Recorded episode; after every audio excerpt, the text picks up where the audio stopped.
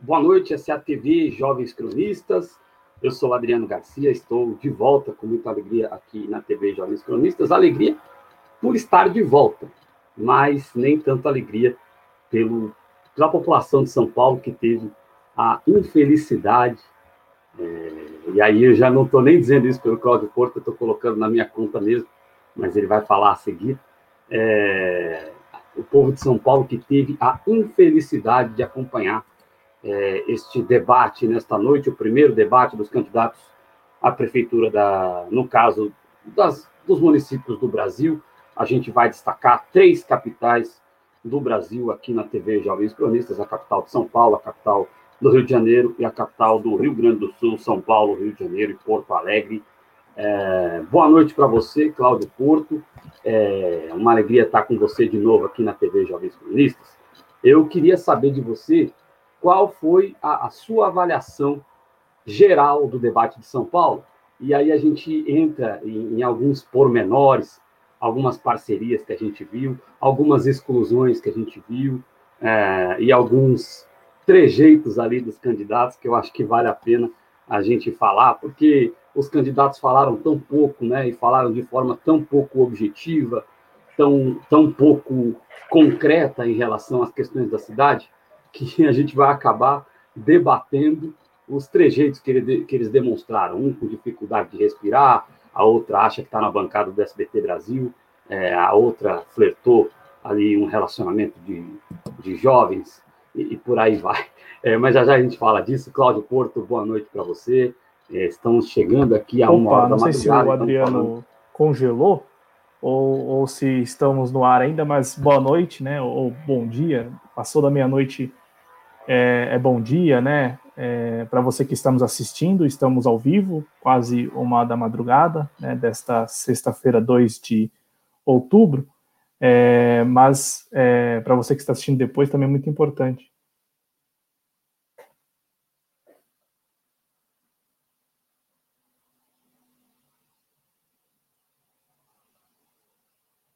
Bom, agora não sei se eu estou no ar, tá no ar?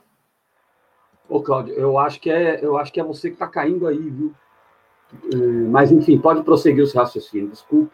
Eu tinha saído para entrar, quando eu entrei de volta, a tela estava preta. Mas pode ah, prosseguir o seu raciocínio. Então deve ser mesmo a minha conexão, né? Realização de, de, de testes aí na madrugada, né? Bom, é, vou tentar aqui restabelecer a conexão, Adriana, aí eu volto, pode ser? Eu vou tentar restabelecer aí. Ah, legal. É, então, o Cláudio vai sair e entrar de novo para ver se consegue restabelecer a conexão dele. Eu vi que ele travou de novo aqui. Ele vai sair do estúdio, já já ele volta. O debate dos candidatos à Prefeitura de São Paulo, no meu entendimento, ele foi.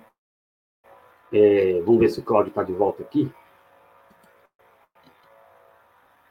Eita, tá tenso esse negócio aqui. Vamos ver aqui rapidinho. Alô, som. Cláudio, tá de volta? Me escuta, Adriano? Me escuta? Eu te escuto, pode falar. Então, boa noite, boa noite a você, boa noite ao espectador que nos acompanha. É... Nós hoje tivemos aí, eu vou, vou, começar a falar aqui, gente, porque senão a gente vai acabar passando a madrugada só testando a minha conexão, né? É... Que, que é, está muito ruim, estou vendo aqui. É, tá bem ruim a minha conexão. É, bom, tivemos o debate aí da Bandeirantes, né, tanto aqui em São Paulo, capital, como também em algumas outras capitais, né, pela, no, pelas nossas contas aqui, a Bandeirantes realizou aí debates, né, tanto aqui na cidade de São Paulo, como também em outras, é, eu tenho o um número aqui, em outras capitais, né, então vamos lá, nós tivemos aí nove capitais com debates, né, pela, pelo Grupo Bandeirantes, nesta noite de quinta-feira, né, e cinco cidades aí de grande e de médio porte também que tiveram ali seus debates sendo realizados pela Bandeirantes. Aqui em São Paulo, como o Adriano já destacou, é assim um debate muito, muito aquém das demandas reais da população paulistana, né? E, e muito aquém, aqui eu já coloco a, algumas razões aí que, que eu acredito que pesaram na realização deste debate, né? Ou é, na conclusão deste debate, que é o fato dele ser o primeiro, né? Ser o primeiro é, televisivo aí dessa, dessas eleições de 2020, né? Então, o primeiro debate. muitos candidatos querendo e precisando se apresentar, né? Então, é, nós tivemos a Marina Hello mesmo aproveitando todas as intervenções dela para reforçar o número, reforçar ali o pedido para pedido de votos para candidatos a vereador, né? Também o Felipe Sabará, não, não diferente, né? Pelo novo. É, então, essa necessidade, né, é, Adriano, de se apresentar, na minha avaliação, também é, diminuiu bastante a qualidade do debate aqui em São Paulo. Agora, é, já indo ao ponto, né, digamos assim, qual seria o ponto? Quem, foi, quem saiu melhor? Né? É um debate muito ruim, a bem da verdade, né? muito ruim. Como eu disse, muito aquém. No entanto, é, pela, pela, pelo número de vezes que participou, você tem como elencar alguns razoáveis, né? Então, rapidamente aqui eu já destacaria, e aí a gente pode falar mais adiante sobre eles, mas destacaria o papel do Márcio França nesse primeiro debate e também do Boulos e do Orlando Silva, né, que apesar de participarem menos, eu estou aqui elencando esses três, porque o Márcio França, ele participou muitas vezes do debate, né, ele, ele, ele interveio muitas vezes, enquanto o Guilherme Boulos e o Orlando Silva não tiveram essas oportunidades. No entanto, os três, na minha avaliação, souberam falar, souberam colocar as ideias, souberam transmitir ali ao público o que pensam, né, o que querem ou que projetam para o seu mandato, caso venham a, caso venha né, um desses três aí a ganhar as eleições agora em 15 de novembro. É, Adriano Garcia. Perfeito, Cláudio Porto, as primeiras impressões. E aí você falou é, do Márcio França, que realmente acabou falando bastante, acabou tendo bastante lugar de fala dentro do debate. Mas aí a gente cabe aqui, não sei se foi essa a sua impressão, é, ver também o outro lado, né? É, e aí você disse se eu estou é, vendo besteira ou se é a realidade que eu estou vendo. Eu percebi um, um, um, processo ali de emudecimento, um processo de isolamento do Guilherme Boulos, é, um processo de que fizesse com que o Guilherme Boulos não conseguisse falar dentro do debate, ele falou muito pouco.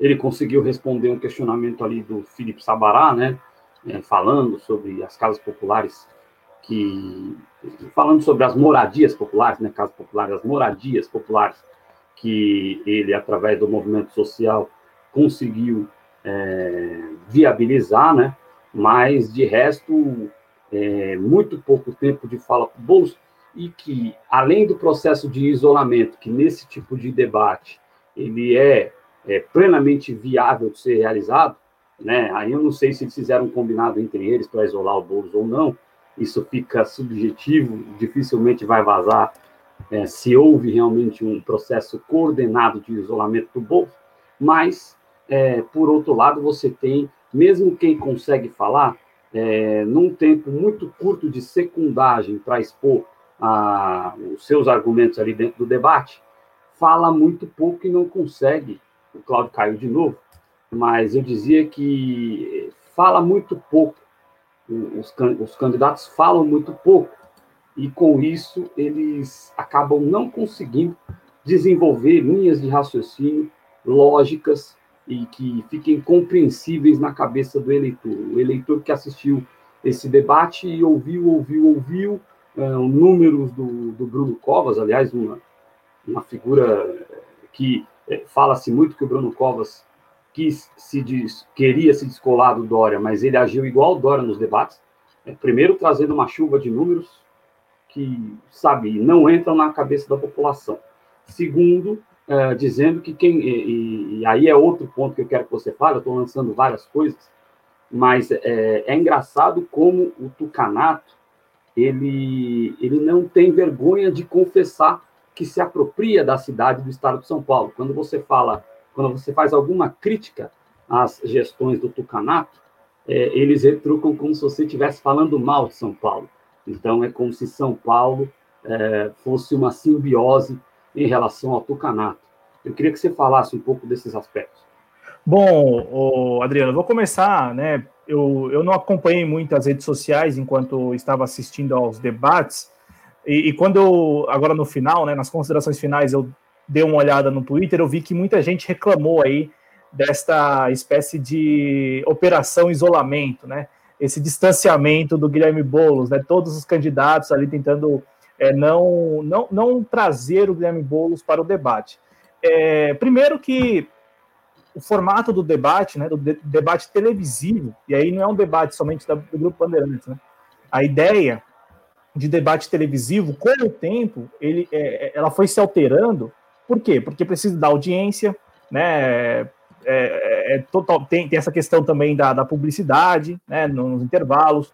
Para o grupo Bandeirantes é muito importante realizar debates, porque você tem, a, claro, a questão simbólica, né, de, de, de desde 89 ser ali o primeiro debate e tal, mas mais que isso, né, é rentável para o grupo Bandeirantes, né? É rentável, né, é muito rentável, né, pela, pela audiência, e não apenas pela audiência, mas pelos intervalos, né? Então, assim, o formato, ele é um formato de televisão. Né? Então, no formato de televisão, o que conta mesmo é o cronômetro. E, e isto eles consideraram muito no debate aqui em São Paulo. Daqui a pouco a gente vai falar do debate no Rio. E assim, nós não vamos falar aqui do, do, debate mesmo, né, dos temas, mas, por exemplo, eu, rápido, eu já vou até tocar nesse ponto, aproveitar que a gente está falando de tempo aqui. É, eu acompanhei, em parte, o debate no Rio, e no Rio de Janeiro, e no Rio de Janeiro, o que nós tivemos, Adriano e espectadores, foram os candidatos fazendo perguntas para os próprios candidatos por mais vezes. Então, o, os tais confrontos, é, os, os, tais confrontos, né, perdão, entre os, entre os concorrentes, é, ocorreu com, com, muito mais, ocorreram com mais, muito mais facilidade, com, mais vezes ao longo do debate. Aqui em São Paulo, não. Né? Aqui em São Paulo, não. É, e, e, e, veja, no Rio de Janeiro, tanto, aqui no, tanto no Rio de Janeiro como aqui em São Paulo, né, aqui em São Paulo nós tivemos, pelos números nós tivemos aí 11 né, postulantes aí participando do debate, dos 14 que registraram suas candidaturas no TSE, 11 participaram né, aqui em São Paulo, e enquanto no Rio de Janeiro, 11 também participaram. Só que no Rio de Janeiro a impressão que me deu é que você teve mais participações entre os próprios candidatos. Então, essa operação de, é, de isolamento ao Guilherme Boulos, ela, ela ocorreu pelo formato do debate. Né? E também por, por, algo que é super plausível, que, é, que são as, as pesquisas, né? as pesquisas eleitorais, as pesquisas de intenção de voto. As pesquisas colocam o Guilherme Boulos como um terceiro uh, colocado nessas pesquisas que foram divulgadas. E, e isto, é, é, para os outros candidatos, é, é, importante não tocar no nome dele, é importante não chamá-lo para o debate, por quê? Porque você deixa ele de lado e vai você tentando pleitear você candidato tentando pleitear essa terceira colocação nas pesquisas. Assim como, por exemplo, eu, eu fiz aqui a contagem, é, se, você, se você desconsiderar a, aquela apresentação inicial e as considerações finais também, se você desconsiderar esses dois momentos, que são o primeiro e o último bloco do, do debate aqui em São Paulo, nós tivemos, Adriano, para você ter uma ideia, e espectadores também, eu estou aqui com um monte de páginas anotadas, né, então vou aqui. Ó, nós tivemos, por exemplo, o prefeito Bruno Covas, participando, assim, né, falando sete vezes, tirando a primeira vez da, da apresentação e as considerações finais. Enquanto o Russomano, e a gente vai falar mais adiante dele, participou dez vezes. E o único que chegou a sete vezes igual o prefeito atual de São Paulo foi o Márcio França. Então o Márcio França participou muito do debate, né? E, e, participou bem, assim, na minha avaliação participou bem. Porque, vamos lá, nós estamos aqui fazendo uma análise do que nós assistimos, né? Desse, desse dessa espécie de mise-en-scène, esse jogo de cena. É, ele, o, o, o, Márcio França vendeu a imagem de ponderado do, do debate. Né? Para além do. O, o, Bruno Covas vendeu a imagem de morto. Não estou nem brincando com, com. Ele tem a doença dele, o problema dele, não estou brincando com isso, por favor. Mas o, o, o, Bruno Covas vendeu uma imagem insossa. Né? Agora, uma, é, o, o Márcio França, eu acho que ele passou a imagem de o ponderado do debate. Eu estou falando besteira. Não, você, e, e, assim, acrescento, Adriano, que ao lado do Márcio França, olha, gente, vamos lá, a gente está analisando aqui o que nós vimos, então, portanto, nós vimos o quê? O jogo de cenas, que é o debate televisivo. Sim. Não estamos expondo, olha, o Márcio França é o ponderado, não, então não, vote não, nele. Não, pelo contrário. Né? Ponto, não, é, né, é o ponto de partida. O ponto de partida é, vamos analisar o jogo de cenas. Esse é o ponto de partida. Partindo disso, eu considero, por exemplo, veja, o André, o André Matarazzo também foi outro, extremamente ponderado. Mas um pouquinho sem sal, né? Um pouquinho. Não, não, mas, é, mas, é, mas, é, óbvio que sem sal. Ele, ele, ele aí vem, ainda... vem no final: olha, eu quero agradecer que São Paulo fez com que a minha família fosse muito rica. Não, e, e assim, é, no, no, no, nas primeiras intervenções, ele falou algumas palavras que que me soaram até com um tanto de ironia. Porque assim, ele falou de vitalidade, né? No primeiro momento, de vitalidade, né? André Matarazzo falou de vitalidade, né? E, e também aqui é. Forte virou. É, e aqui de energia. Então, assim, ele deu uma de Geraldo Alckmin. Ele chegou e falou assim: ah, precisa de, precisa de energia e de vitalidade para governar São Paulo. Então, mas assim, é, analisando o jogo de cenas, ele também foi um ponderado. Com relação ao Márcio França, rapidamente, ele, ele tem um plano. Eu, eu posso concordar ou não concordar com o plano de governo do Márcio França, mas ele tem. E ele sabe muito bem o que ele defende. Por quê? Porque, primeiro, que ele é um político gaiato, né? Ele não é político de ontem, ele está aí nessa há muito tempo. E segundo, que, que ele está muito bem, digamos, assessorado. Então, ele, ele sabe falar. E, claro, né, por ser político gaiato, também domina a oratória como poucos. Então, assim, ele soube colocar as ideias dele. Ele soube revidar lá no jogo de cenas, né? O Márcio França. Eu destaco o papel do, do Guilherme Boulos e do Orlando Silva como aqueles que também souberam colocar para o público o que pensam, nas poucas vezes. Então, enquanto nós tivemos o Márcio França tendo várias oportunidades para falar bem, como ele falou, nós tivemos também o Orlando Silva e o Guilherme Boulos nas poucas oportunidades falando bem, colocando bem as ideias. Né? E, e, não é porque, digamos assim, é do mesmo campo, não é disso. A gente está tratando aqui de gente que, que defende ideias e colocou bem as suas ideias. É mais, é, é mais pensando na, na, na, na, no conceito de debate, né? E não necessariamente no que alguns, por exemplo, é, levaram adiante no debate de hoje, como, por exemplo, a candidatura da Guilherme, da, da Guilherme a, já, passou da, da, uma, da, da uma da manhã, já estou começando a gaguejar. É, a, a, candidatura da Joyce Hasselman, por exemplo. É uma candidatura que, que, que levou para o debate aquele espírito de: olha, eu preciso aqui bater, eu preciso bater no palanque, eu preciso bater no púlpito, eu preciso. Né? Assim como o Arthur Duval, outro também. Né? Eu, eu acho. Então, então, mas é, é, são concepções diferentes de debate, né? Enquanto uns vão para o debate com ideias e, e, e procura os melhores meios para colocar aquelas ideias adiante, tem outros que vão para o debate como se fosse uma rinha. Então aqui eu sou contra todos. E aí eu começo a bater no púlpito, eu começo a gritar, eu começo a. Eu tô né? de saco cheio. Porra, é, agora, ra rapidamente sobre o, papel, sobre o papel do Bruno Covas, rapidamente, Adriano. O, o Bruno Covas, ele, ele, é o prefeito da capital. Né? Então, há quatro anos, por exemplo, o Haddad estava tava fazendo o papel do Bruno Covas, tentando manter, tentando manter, né? Tentando se manter no cargo. E, e isto exige o quê? Isto exige defender aquilo que nem sempre as pessoas estão vendo com bons olhos, né? É, eu lembro que o Haddad passou muito sufoco em 2016 com, com relação às marginais, né? Com a velocidade de 50 km, que nem veio à tona agora, né? Nem, foi, foi, em questão de temática, foi um debate muito vazio, né? Em questão de temas mesmo. É, é, com exceção daqueles mais polêmicos que estão na mídia aí nas últimas semanas, como Cracolândia, e também ali em relação à questão da população de, de moradores em situação de rua, que, que, assim, concretamente pouco se fez e também pouco se fará a respeito, mas, assim, são temas que têm um certo apelo. De resto, foi um debate dominado por algo que eu queria até conversar com você, até escutar mais.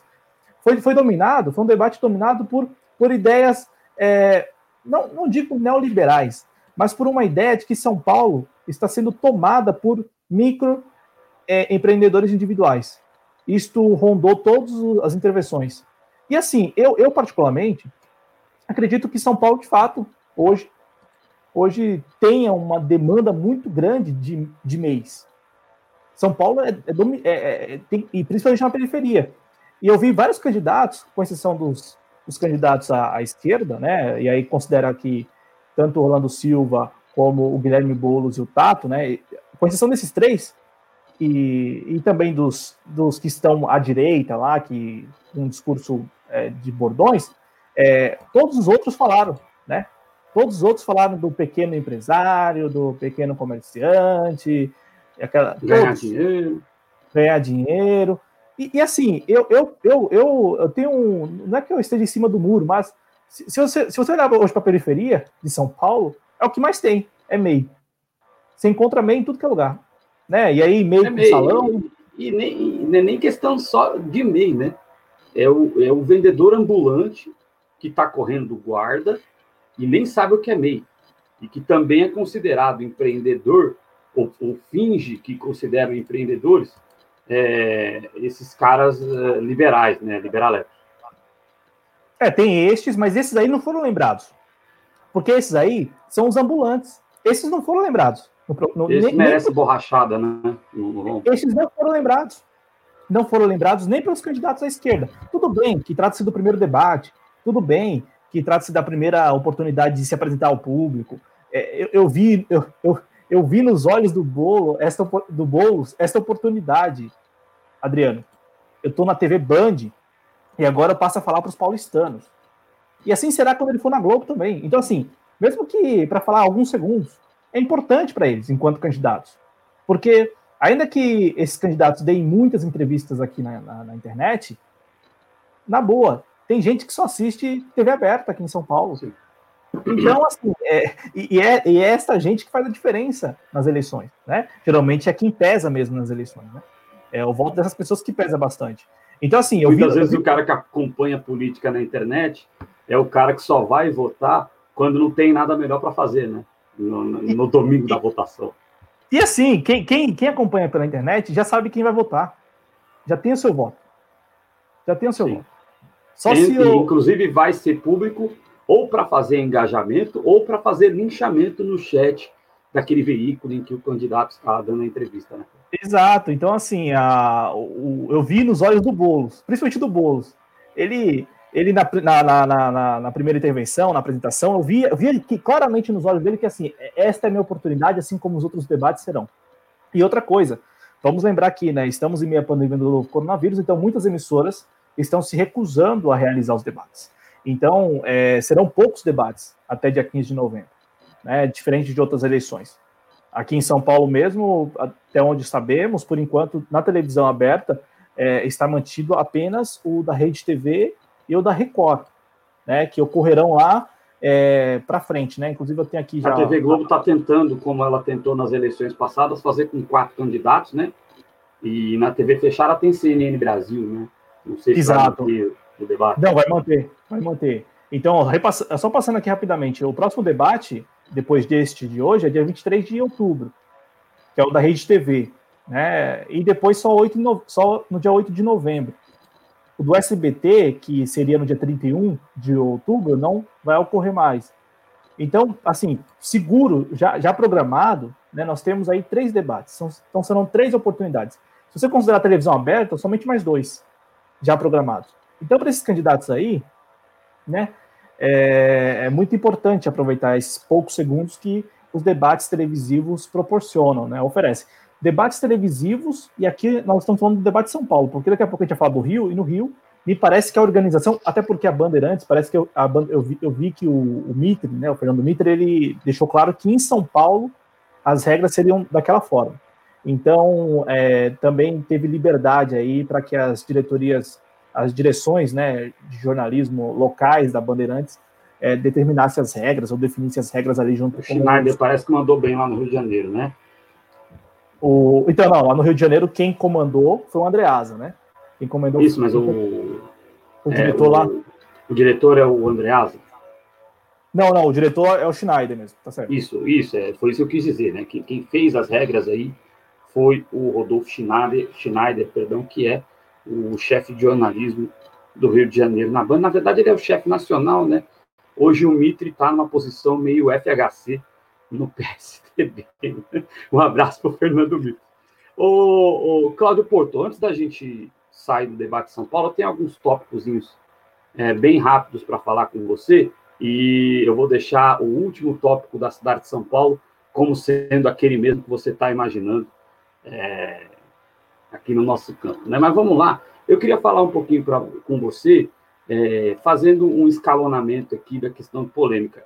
A, a Joyce, é, primeiro, não, na verdade, antes de falar da Joyce, ou da Joyce, é, eu quero falar com você sobre a questão da dobradinha da Marina Elu com o Sabará da dobradinha. Tudo bem que e, e, eu não, ela é uma candidatura feminina, entendeu? Nada ela que seja candidata e que tente angariar os votos dela, mas ela me parece uma filha da aristocracia paulistana. Né? A Marina, se eu tiver errado, você me corrija, sendo injusto com ela, me corrija e pode me corrigir no ar é, à vontade. Mas é, ela fez uma dobradinha com o Felipe Sabará do Novo. E o estranho é que a rede se coloca como um partido é, defensor das causas sociais, inclusive em vários estados tem, na eleição municipal, aliança com o PSOL. É, no âmbito nacional, a rede está caminhando para o lado do PDT, para o lado da Frente Ampla, capitaneada pelo Ciro Gomes. Porém, é, em vários estados, a rede está em aliança com o PSOL, mas parece que em São Paulo é um pouco diferente, né, o, o Porto? O, o, Adriano, este aspecto, né? Porque é, é, óbvio que você tem candidatos gigantes, né? Aqueles que você tem, tem reais chances de ganhar a eleição, e candidatos que estão só participando. E, isso ocorre em todas as eleições. Né? É, estaríamos mentindo se não considerássemos isso, né? Se considerássemos todos em pé de igualdade. Não, não, não há, não é isso, não é, não é assim. Vocês sabem que não é assim. É, e, e, e, neste caso específico aí dos dois, né, da Marina e do Sambará, é algo que, até no próprio debate, é, é, ficou um tanto soou, né, contraditório, porque ela, ela, ela chegou a, a lembrar do Ricardo Salles, né? Como Sim. ela lembrou disso quando foi falar com o, o, candidato do PSB, né, o Márcio França, do período em que ele e Geraldo Alckmin, à frente do governo de São Paulo, é, defenderam e mantiveram como secretário estadual do Meio Ambiente o Ricardo Salles, aqui em São Paulo né? E o Márcio França soube, soube lidar com essa situação, porque ele era vice-governador, e depois que ele passou a ser governador, ele de fato tomou uma decisão que é uma decisão para o senso comum mais correta, né? Que é, olha, é um cargo técnico, então eu entrego para o servidor público. Para o senso comum, isso funciona, isso cai bem. É, e, e, ela falou do Ricardo Salles, mas trocou algumas, é, trocou ali algumas intervenções, né? Com o Felipe Sabará. Eu não sei pela, por qual razão. Eu, eu sei de uma coisa, que primeiro que o Ricardo Salles é do Novo, né? Ricardo Salles é do Novo. Ainda que tenha aí toda uma história de que há internamente uma, uma, um processo né, para a expulsão do Ricardo Salles, é, o Ricardo Salles ele foi candidato pelo Novo e é um filiado ao Novo, né? É, o Felipe Sabará, ele não é nem candidato novo ainda, né? Porque ele só participou hoje porque conseguiu uma liminar na justiça porque há uma, há uma briga interna no novo, né? Enquanto o João Moedo não quer o Felipe Sabará como candidato, aqui no município, né? O novo de São Paulo, da cidade de São Paulo, concordou em lançar o Felipe Sabará, sabe lá sob quais termos, né? Eles concordaram lá, no, sabe lá. O, né? dono, o, dono, o dono do dinheiro é o João Amoedo, né? O, o dono do dinheiro é o Itaú. Então, capaz que, que tenhamos novidades aí em relação ao Sabará. É, é, só para, desculpa te interromper, mas caso o, o Sabará seja retirado, dá para trocar a candidatura ou o novo fica sem candidato e, e deixa os próximos debates? É, eu, é chato até falar de mais limpo, porque se fosse o certo pelo certo, nós teríamos que ter representado nos debates o PSTU e o PCO, que tem as suas candidaturas também nos debates. Mas aí ia ficar ainda mais inchado ainda, mas o certo é o certo. Mas assim, é, é, o que, que acontece caso o, o, o, o, Sabará não seja o candidato do Partido Novo na urna, Cláudio? Então, provavelmente ele tem um vice, né? Talvez o acordo é, se dê com o vice, vai saber. Porque tá, tá, rolando isso, né? É, tá rolando muito disso, né? De, de a, a briga, né? Ser com o cabeça da chapa, mas o vice tá no acordão ali que vai garantir depois lá a, a eleição, né? É, tá na moda isso no Brasil, né? Essa, esse, esse, essa, esse tipo de, de trairagem, né? É, mas com, com relação a, ao que falávamos antes, né, da, da Marina Elou e tal, eu concordo com você, Adriano. Ela, ela tem uma visão de mundo que é uma visão, assim, com todo respeito, mas é, um, é uma visão de mundo que não é a visão para ganhar eleição. E também não é a visão que todos, todos estariam sujeitos a, a, adotar, né? Então, é, imaginar que ela ela consiga implementar aquilo que ela defende e mais, que aquilo que ela defende de fato mudará a vida das pessoas, de todos os paulistanos, né, dos, do, dos, mais de 12 milhões de, de habitantes que, que, vivem aqui em São Paulo, é utópico para ser generoso e modesto, ser generoso e ao mesmo tempo não pegar pesado com a Marina Elou, né? Só que é, é, é, um discurso que é um discurso que vem numa caixinha, que é o discurso da rede. Então, assim, ela, ela mesmo que de repente ela nem acredite naquilo, ela saiu defendendo aquilo, né? Defendendo no ar aquilo. Mesmo que ela não acredite muito naquilo, né? E às vezes cola, às vezes cola. Talvez, talvez ela consiga alguns votos aí, né? Amelhar alguns votos, de repente ela consiga eleger alguém na Câmara, né? Algum vereador, alguma vereadora pela rede, é, mas com, com relação a, ao que você tocou, assim, bem objetivamente, tem muito é, da mesma agenda nos dois, nas, não nos dois, não vou falar nos dois partidos, mas na ideia que os dois partidos defendem, né? Eu vi aqui até o comentário do Matheus Fernandes, eu, eu concordo com ele. Quando eu vi a Marina Elou hoje falando, me lembrou não, muito. É, não, me lembrou muito dos partidos verdes, né? Essa ideia de, de sustentabilidade, é, para a maioria das pessoas. Aliás, ô, ô, Cláudio, se não fosse o, o, Pena, o Partido Verde do Brasil seria totalmente neoliberal. Exato. E uma coisa, Adriano, não dá para acreditar que todas aquelas ideias ali, elas valham para todos. Pena, é, só para registrar aqui rapidinho, o Pena e o finado Sirquis, né? Vamos, vamos também dar esse crédito ao grande Sirquis. Então, e, e uma coisa, é, nós precisamos aqui levar em consideração que a, cidade de São Paulo, ela não é homogênea, né? Ela é heterogênea. Por exemplo, quando eu vi a Marina, eu escutando a Marina Elô, eu lembrei do quê? Alguma, alguns bairros da zona oeste de São Paulo, que talvez... Vila Madalena. É, é ou, ou, Santa Cecília, né? É, entendeu? É, é, é, é, esse tipo de eleitorado. É, Santa Cecília, ela não abre o vidro do carro, né? Mas você lembra um pouquinho, você lembra um pouquinho aclimação, sabe?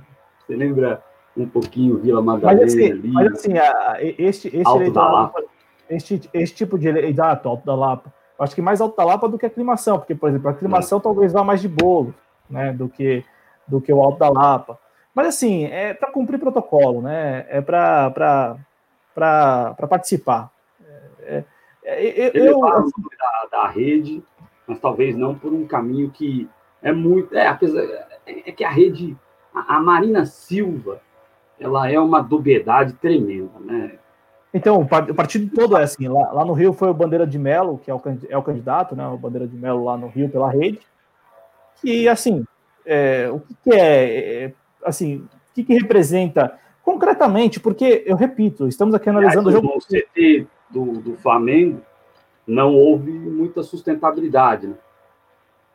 É, talvez, talvez, a, a, talvez a, uma ideia deturpada de sustentabilidade, né, de sustentabilidade ao usar os containers, né? Então é aquilo, vão ser sustentáveis usando containers, mas é, apenas para para vender, né, para pagar de, de bom um material altamente inflamável que vitimou é, 10 jovens ali, 10 ou 12 jovens, não, não me recordo 10. agora, 10 jovens, né, e, e poderia ter vitimado muitos mais se, se não fosse a batalha deles pela vida. Eu peço até desculpas de tocar nesse assunto, mas é, a gente fica um pouco espantado né, com o Bandeira de Melo, que não é, enfim, né, sendo candidato lá no Rio de Janeiro, né, a gente fica chateado. Eu nem acho que ele seja má pessoa, não, mas ele teve uma irresponsabilidade que você não pode pleitear é, nada no âmbito público depois do que aconteceu sob a gestão dele no ninho do urubu. Você ia colocar algo, Claudio? Desculpa.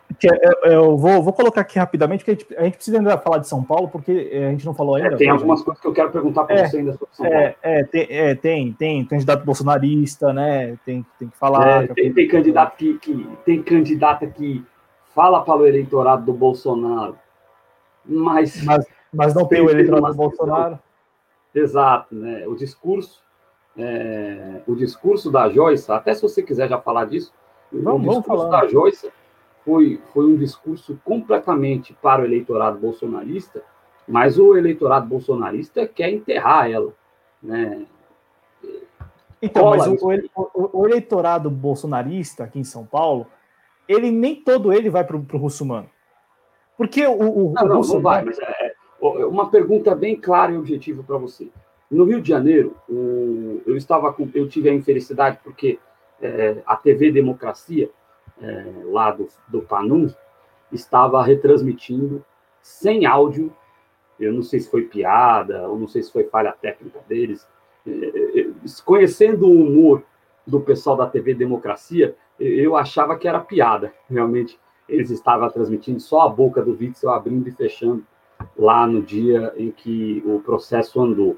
Né? É, daqui a pouco a gente responde tweetando aqui, que está perguntando quem a gente achou melhor.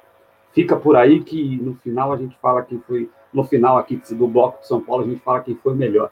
É, é, eu vejo que é, é, até me perdi um pouquinho no, no raciocínio, mas é, é, no isso. Rio de né? Janeiro, no Rio de Janeiro, você falou que no Rio de Janeiro você não concluiu, você falou no Rio de Janeiro, acho que tá, a gente estava falando, como a gente estava falando do candidato bolsonarista, o russumano. Isso, lembrei. No Rio de Janeiro, é, eu estava vendo lá a TV Democracia, e aí eu tive que mudar para o Poder 360, que é bolsonarista. Né? Eu vou olhar para a câmera aqui. O Poder 360 é bolsonarista. Tá? Aí é, lá a galera ficava, ah, bem feito, Witzel, você traiu o Bolsonaro, você vai arder no mármore do inferno porque você traiu o Bolsonaro. E, então, no Rio, no, no, nos cariocas, houve aquele sentimento de que, bem feito, Witzel, você está se ferrando porque você traiu o Bolsonaro. O eleitorado bolsonarista paulista é igual para você? É, tem esse sentimento de que mexeu com o Bolsonaro, mexeu comigo, a la Márcia Goldschmidt? Ou você acha que não? De repente ele pode votar na Joissa porque a Joissa é lavajatista, a Joissa é austera e por aí vai. Aqui em São Paulo nós tivemos muito mais muito mais bolsonaristas arrependidos com a saída do Moro do que no Rio, por exemplo. Aqui em São Esses Paulo. Os caras iriam, por exemplo, para a Joyce. Para a Joyce, com a Joyce. Iriam com a Joyce. Né? Ou até no Bruno Covas. Joyce porque... Rasca, eu estou falando Joyce zoando, peço até desculpas para você que de repente aqui... não é, mas é, o nome correto dela é Joyce Hassman, eu peço desculpas por estar tirando um pouquinho de sarro aqui. Porque, porque aqui em São Paulo, eu com toda certeza tem muito mais moristas, né, hoje, do que no Rio, na cidade do Rio de Janeiro, do que na cidade do Rio de Janeiro. Né? Mas isso não quer dizer que toda, todo carioca é bolsonarista e também não quer dizer que todo paulistano seja claro. morista.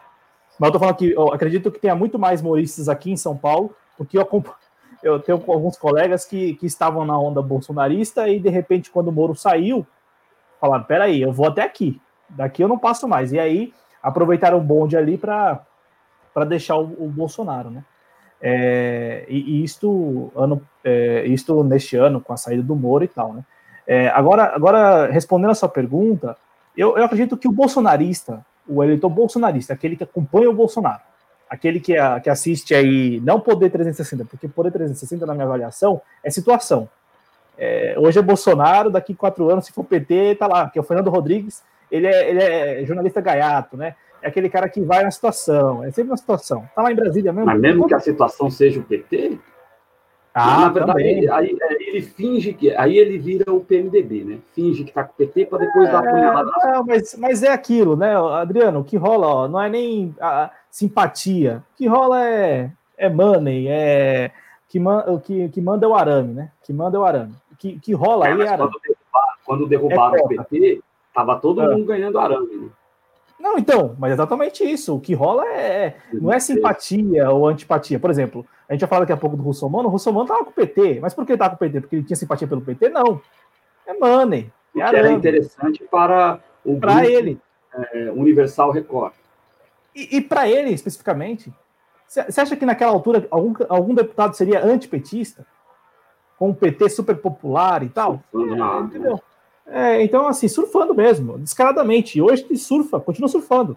Hoje está com o Bolsonaro surfando. Só que aí é o ponto. O bolsonarista, bolsonarista que apoia o Bolsonaro, não apenas apoia, mas acompanha o presidente Bolsonaro, Adriano, eu não acredito que este vá cair no, no, no conto do russomano. Este não. Então, em São Paulo, em São Paulo tá difícil para o bolsonarista votar.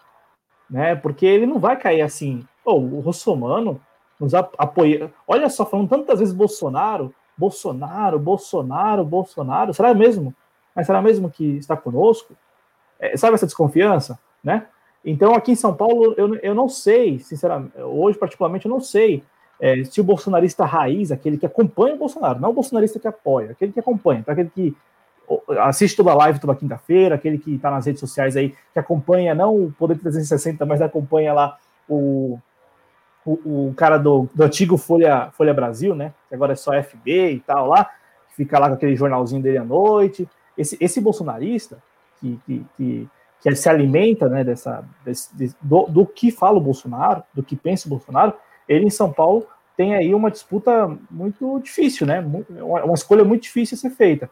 Eu não acredito, por exemplo, que bolsonarista que acompanha o Bolsonaro, que, que, que assiste o Bolsonaro, vai votar na Joyce. Não.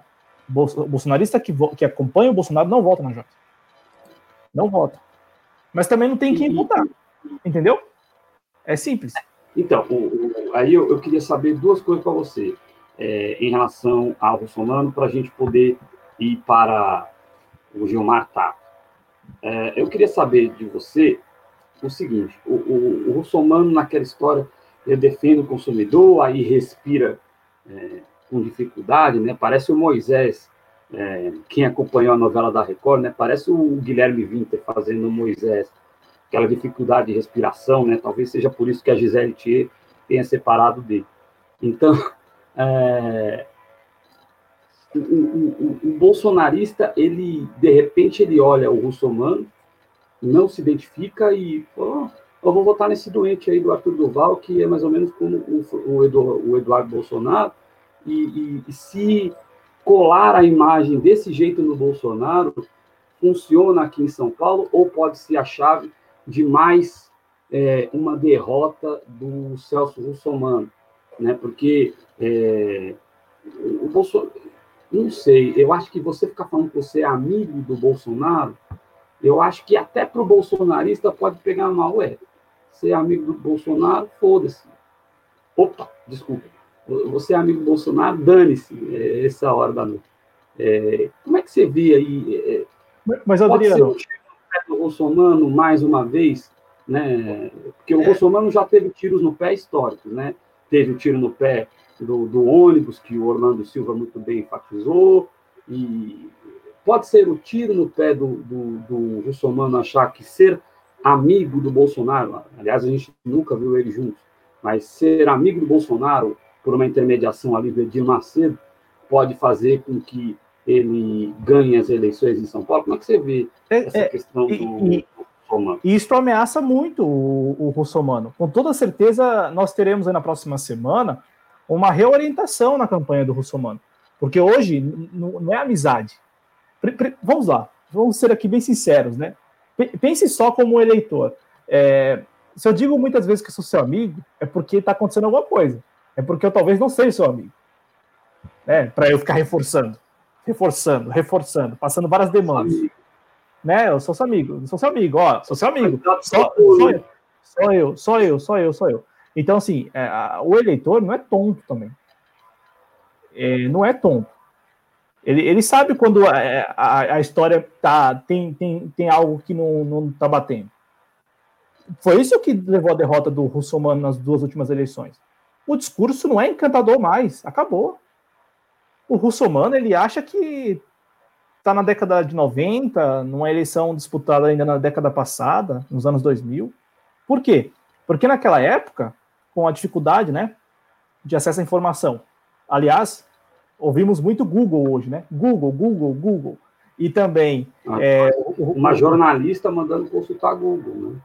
É, é, mas, e aí, mas rapidinho, o, o Somano, é, é, sabe, eu defendo o consumidor, vá no meu canal no YouTube.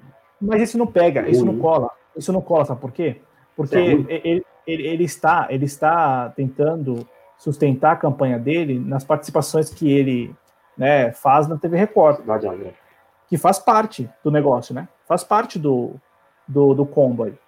É, o Russomano ele só faz o que faz na Record porque ele é um, um agente, né? Um agente político dessa, dessa versão política da, da Igreja Universal, que é o PRB, antigo PRB, agora republicano. Ele sempre foi isso. Ele sempre foi instrumentalizado. Ele sempre foi instrumentalizado pela direção para fazer isso. Por quê? Porque imagina só, ele, rapidamente, ele e o Datena, eles fazem muito mais campanha do que esses candidatos todos aí, do que esses 14 candidatos farão agora, até novembro. O Datena tem o espaço todo dia. O Russomano também. Só que o Russomano, por ele ter um partido, né, por ele, por ele é, ser de um, ele é inerente a ele, né, ser do, do, do PRB, ser do Republicanos, porque trabalha na Record, ele se lança. O, o, o Datena tem, tem, ele titubeia, né? E claro, sempre faz aquela, aquela a, sempre se aproveita desses momentos para poder aumentar o salário, para aumentar ali os, os rendimentos. Ele sempre, sempre fez isso, né?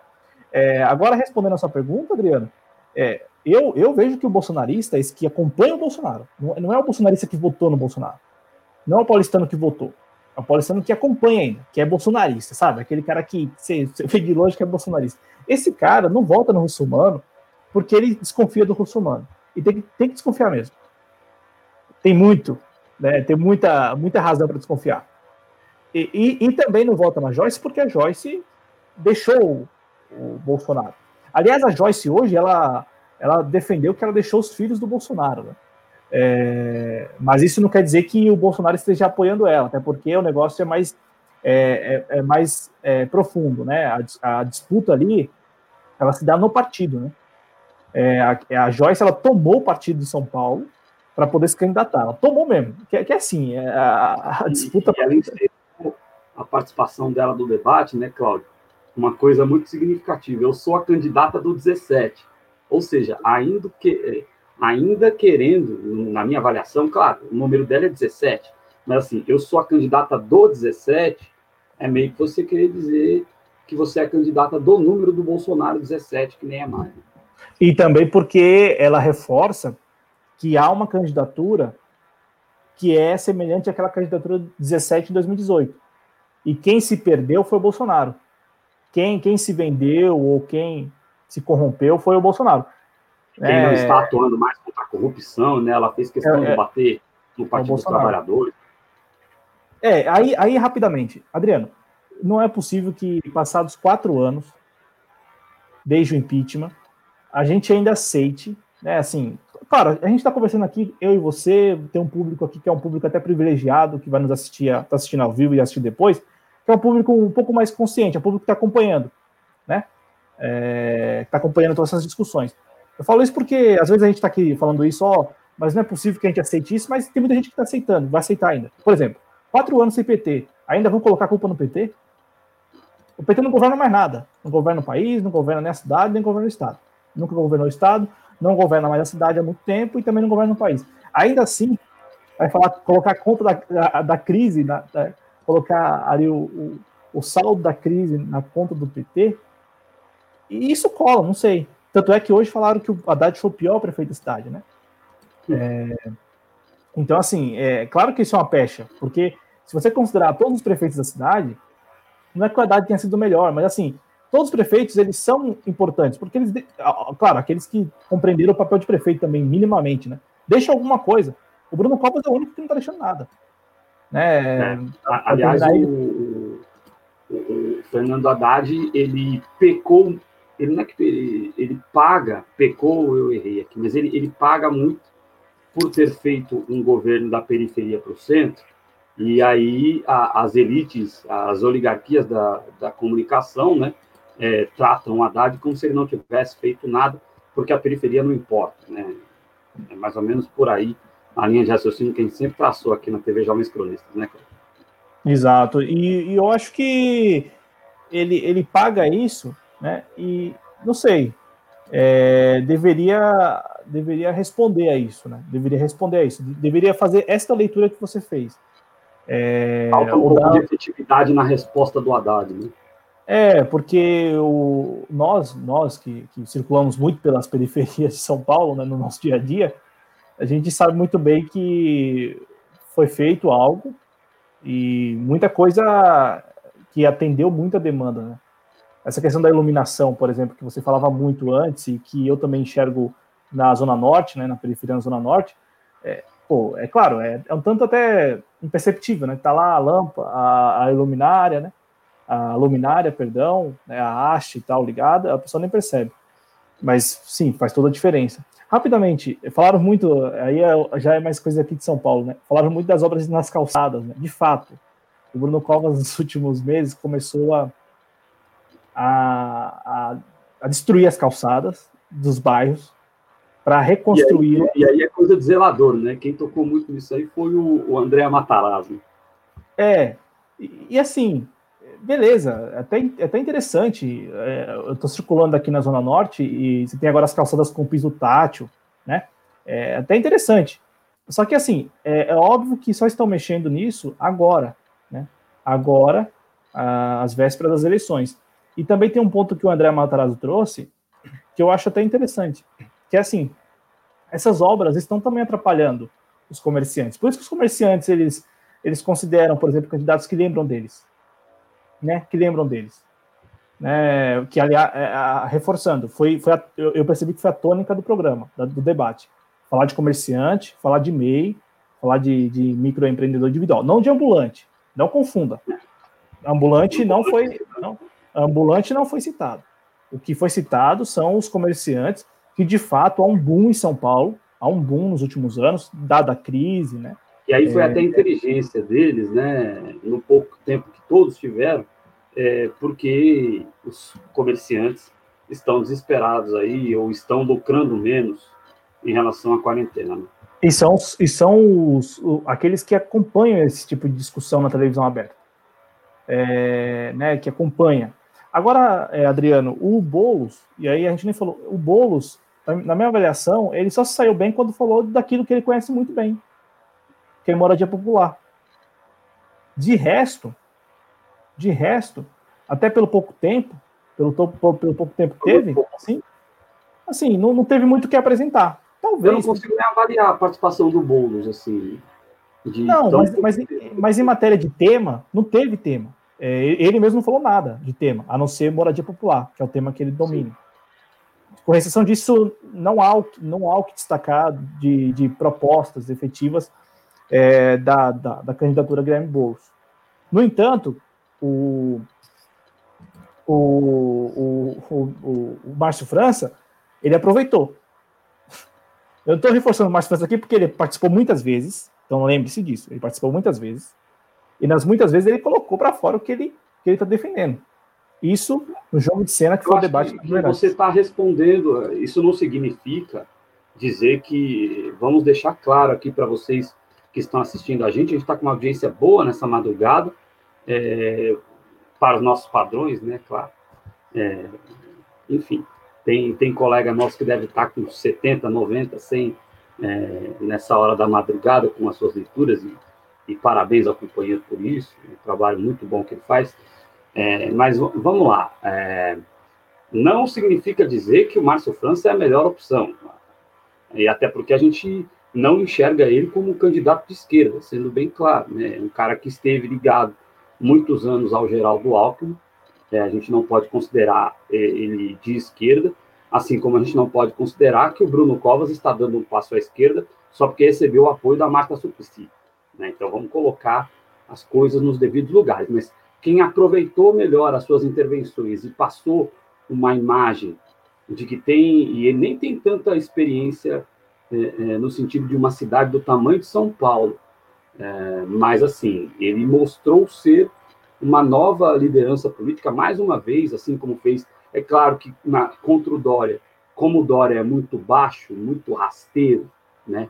é uma figura enojante, o senhor João Agripino Dória, é, ele conseguiu na eleição passada, eu acho que, para além das mensagens de WhatsApp, é, eu acho que pode ter perdido aí a eleição, é, porque eu estava vendo a hora na eleição passada de o Márcio França desmaiar. Como agora não tem um cara rasteiro como o, o João Dória, é, eu acho que o Márcio França vai conseguir passar uma liderança e uma sobriedade.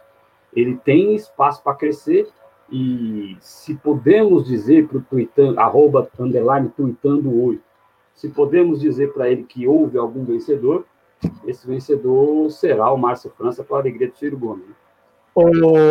o, Adriano, vencedor deste debate com Sim. todas as ponderações que fizemos, porque assim, o que debate vai acontecer daí, é, o que vai acontecer daí para frente, é, o que vai acontecer daí para frente, a gente não sabe. Uma coisa que eu falei no início do programa que eu acho que pesa muito, primeiro debate, o próprio o próprio Márcio França na apresentação, ele tentando lembrar o eleitor, Adriano, que ele disputou em 2018 e ganhou na capital. Né? Então, assim, ele, ele, ele sentiu a necessidade de lembrar as pessoas que ele se candidatou, que ele foi o candidato que muita gente em São Paulo votou. Porque às vezes o pessoal votou lá quando Mesmo tendo que mudar o seu domicílio eleitoral para a capital, porque ele não é daqui, né? Exato, assim como a, a Joyce Hasselman também. Né? A Joyce, eu acho Aliás, que. Até... o Guilherme Boulos ele tem que bater nisso no horário eleitoral, né? Uh, ou nos próximos debates, porque a gente tem que deixar claro. É, tenho quase certeza que eu não sou daqui, como diria Renato Russo. Tenho quase certeza e tenho certeza de que o Márcio França não é daqui. É, tem que deixar um pouquinho claro para ele que ele, ele fala como se tivesse uma propriedade sobre as então, mas, mas Paulo, aí, ele não conhece São Paulo. Aí faz parte do discurso, né? Porque ele fala cidade. E ninguém pergunta. Ninguém lembra que a cidade é São Vicente. Né? Que a cidade foi São Vicente. O pessoal é, fala cidade, cidade, deixa ele falar cidade, ele fala assim, eu governei uma cidade, eu tenho experiência com, com, quando eu fui prefeito da cidade.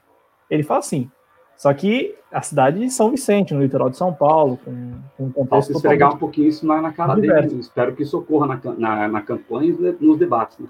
É, porque, é, porque se você está considerando que você, tá, você é adversário, você tem que bater em todas as fragilidades, né?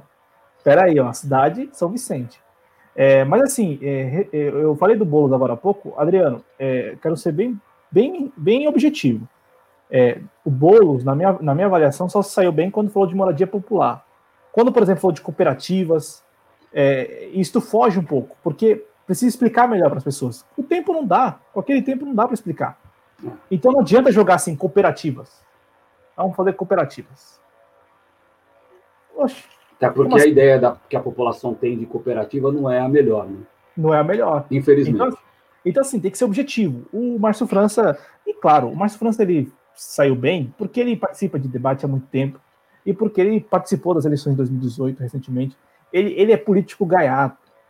É, é, veja, o russomano, por ele ser uma pessoa colocada lá? Não é o que o russomano quer. Ele foi. Ó, vai lá, você tem que ser. É, eu acho que, o russomano com um comunicador é fraco demais. Não, ele demais. Deveria ser muito melhor. Adriano, ele só tá na televisão porque ele cumpre aquela funçãozinha de ir lá no mercado, ir lá na farmácia. É isso. Comunicação, a bem da verdade, Graças ao ele bem. Não por acaso, o Adriano, ele, ele titubeia. O russomano titubeia. E outra coisa, ele, ele, em dado momento ali, ele, ele veio com várias expressões prontas, né? Do tipo, você está invadindo aí pro Boulos, né? Se dirigindo ao é. Boulos, né? invadindo, é, vocês vão fazer não sei o quê, você invade casa de quem constrói. Você, é, você não sabe o que é trabalhar para as pessoas. Ué, você sabe? É, então, então assim, ele, ele veio. E, e, outra coisa, o Boulos. Ah, então vou destacar outro ponto do Boulos aqui que eu acho que é, foi interessante. É, o Boulos deixou. Ainda que ele não tenha. Porque aí é aquilo, tem que ser muito rápido, né? Um debate tem que ser muito rápido. Mas o Boulos falou o seguinte, né? Peraí, você está propondo o auxílio emergencial paulistano, mas você já conversou com o Bolsonaro sobre isso? Na última conversa que vocês tiveram, vocês trocaram ideia sobre isso? É, isso eu gostei. Porque, porque assim, a ideia do russomano no auxílio emergencial paulistano é complementar o auxílio emergencial federal.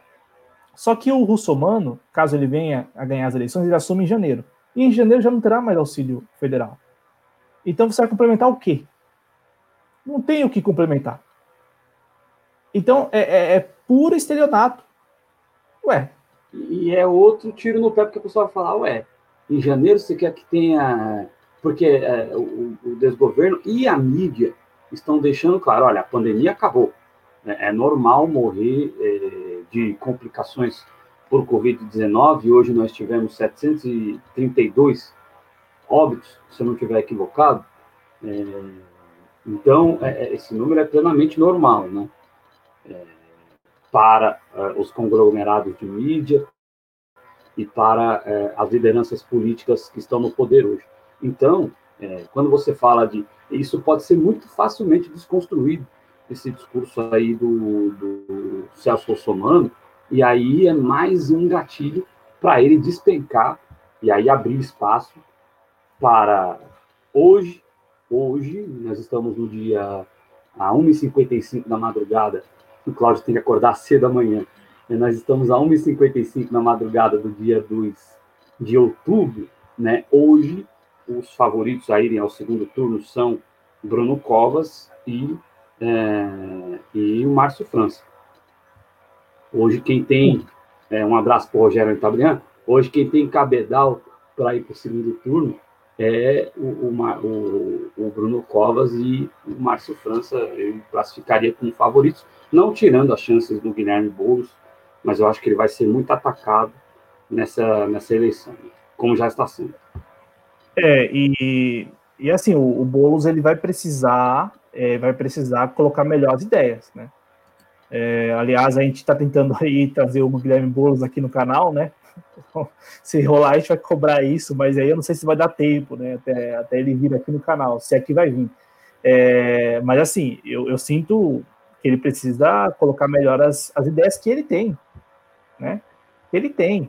É, porque não, não, não dá para ganhar uma eleição aqui em São Paulo apenas com é, bordões, ainda que sejam bordões corretos, né? Assim, para a militância, né? para a gente que está acompanhando.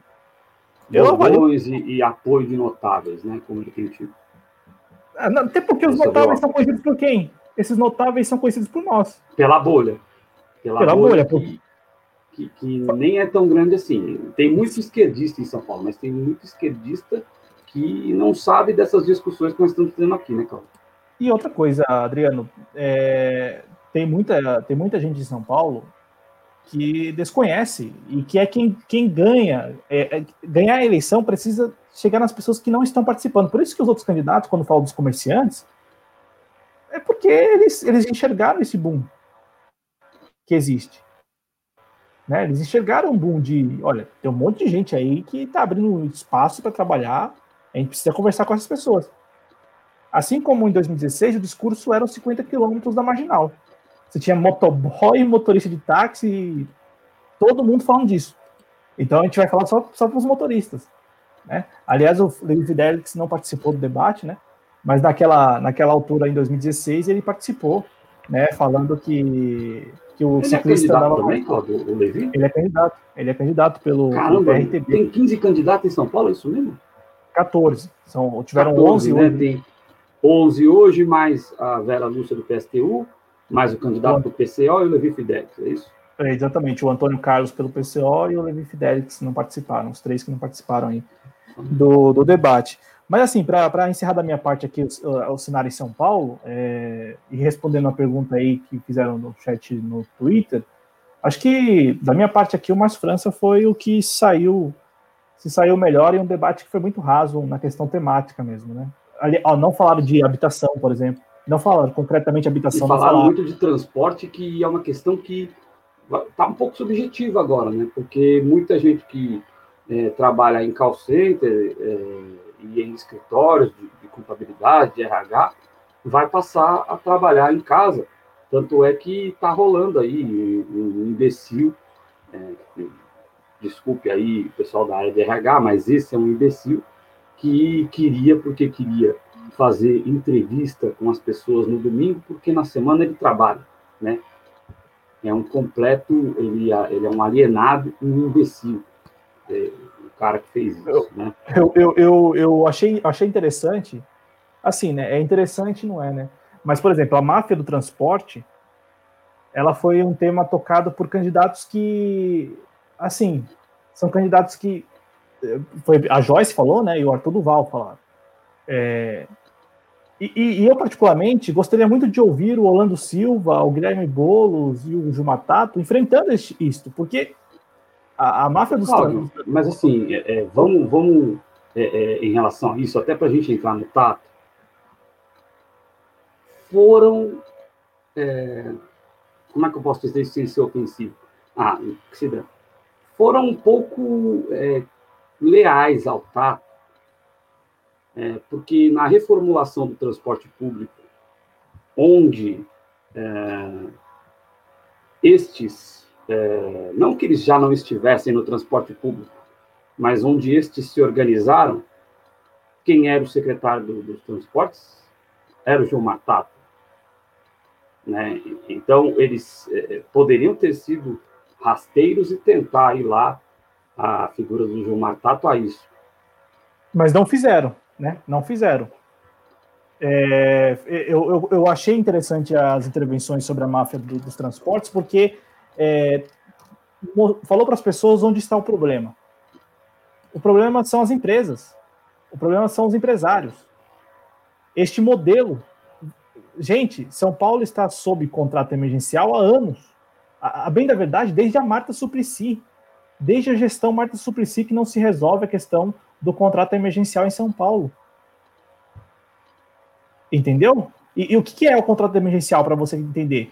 Isso quer dizer que a prefeitura, anualmente, por não ter um contrato com as empresas, tem que pagar o que as empresas pedem.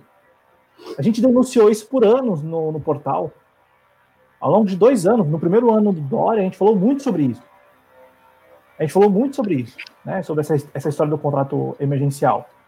Porque isso implica em todo o sistema de transportes, é, assim, é, digamos, minimamente questionável, porque todo ano a prefeitura desembolsa altíssimos valores para as empresas porque não tem um contrato.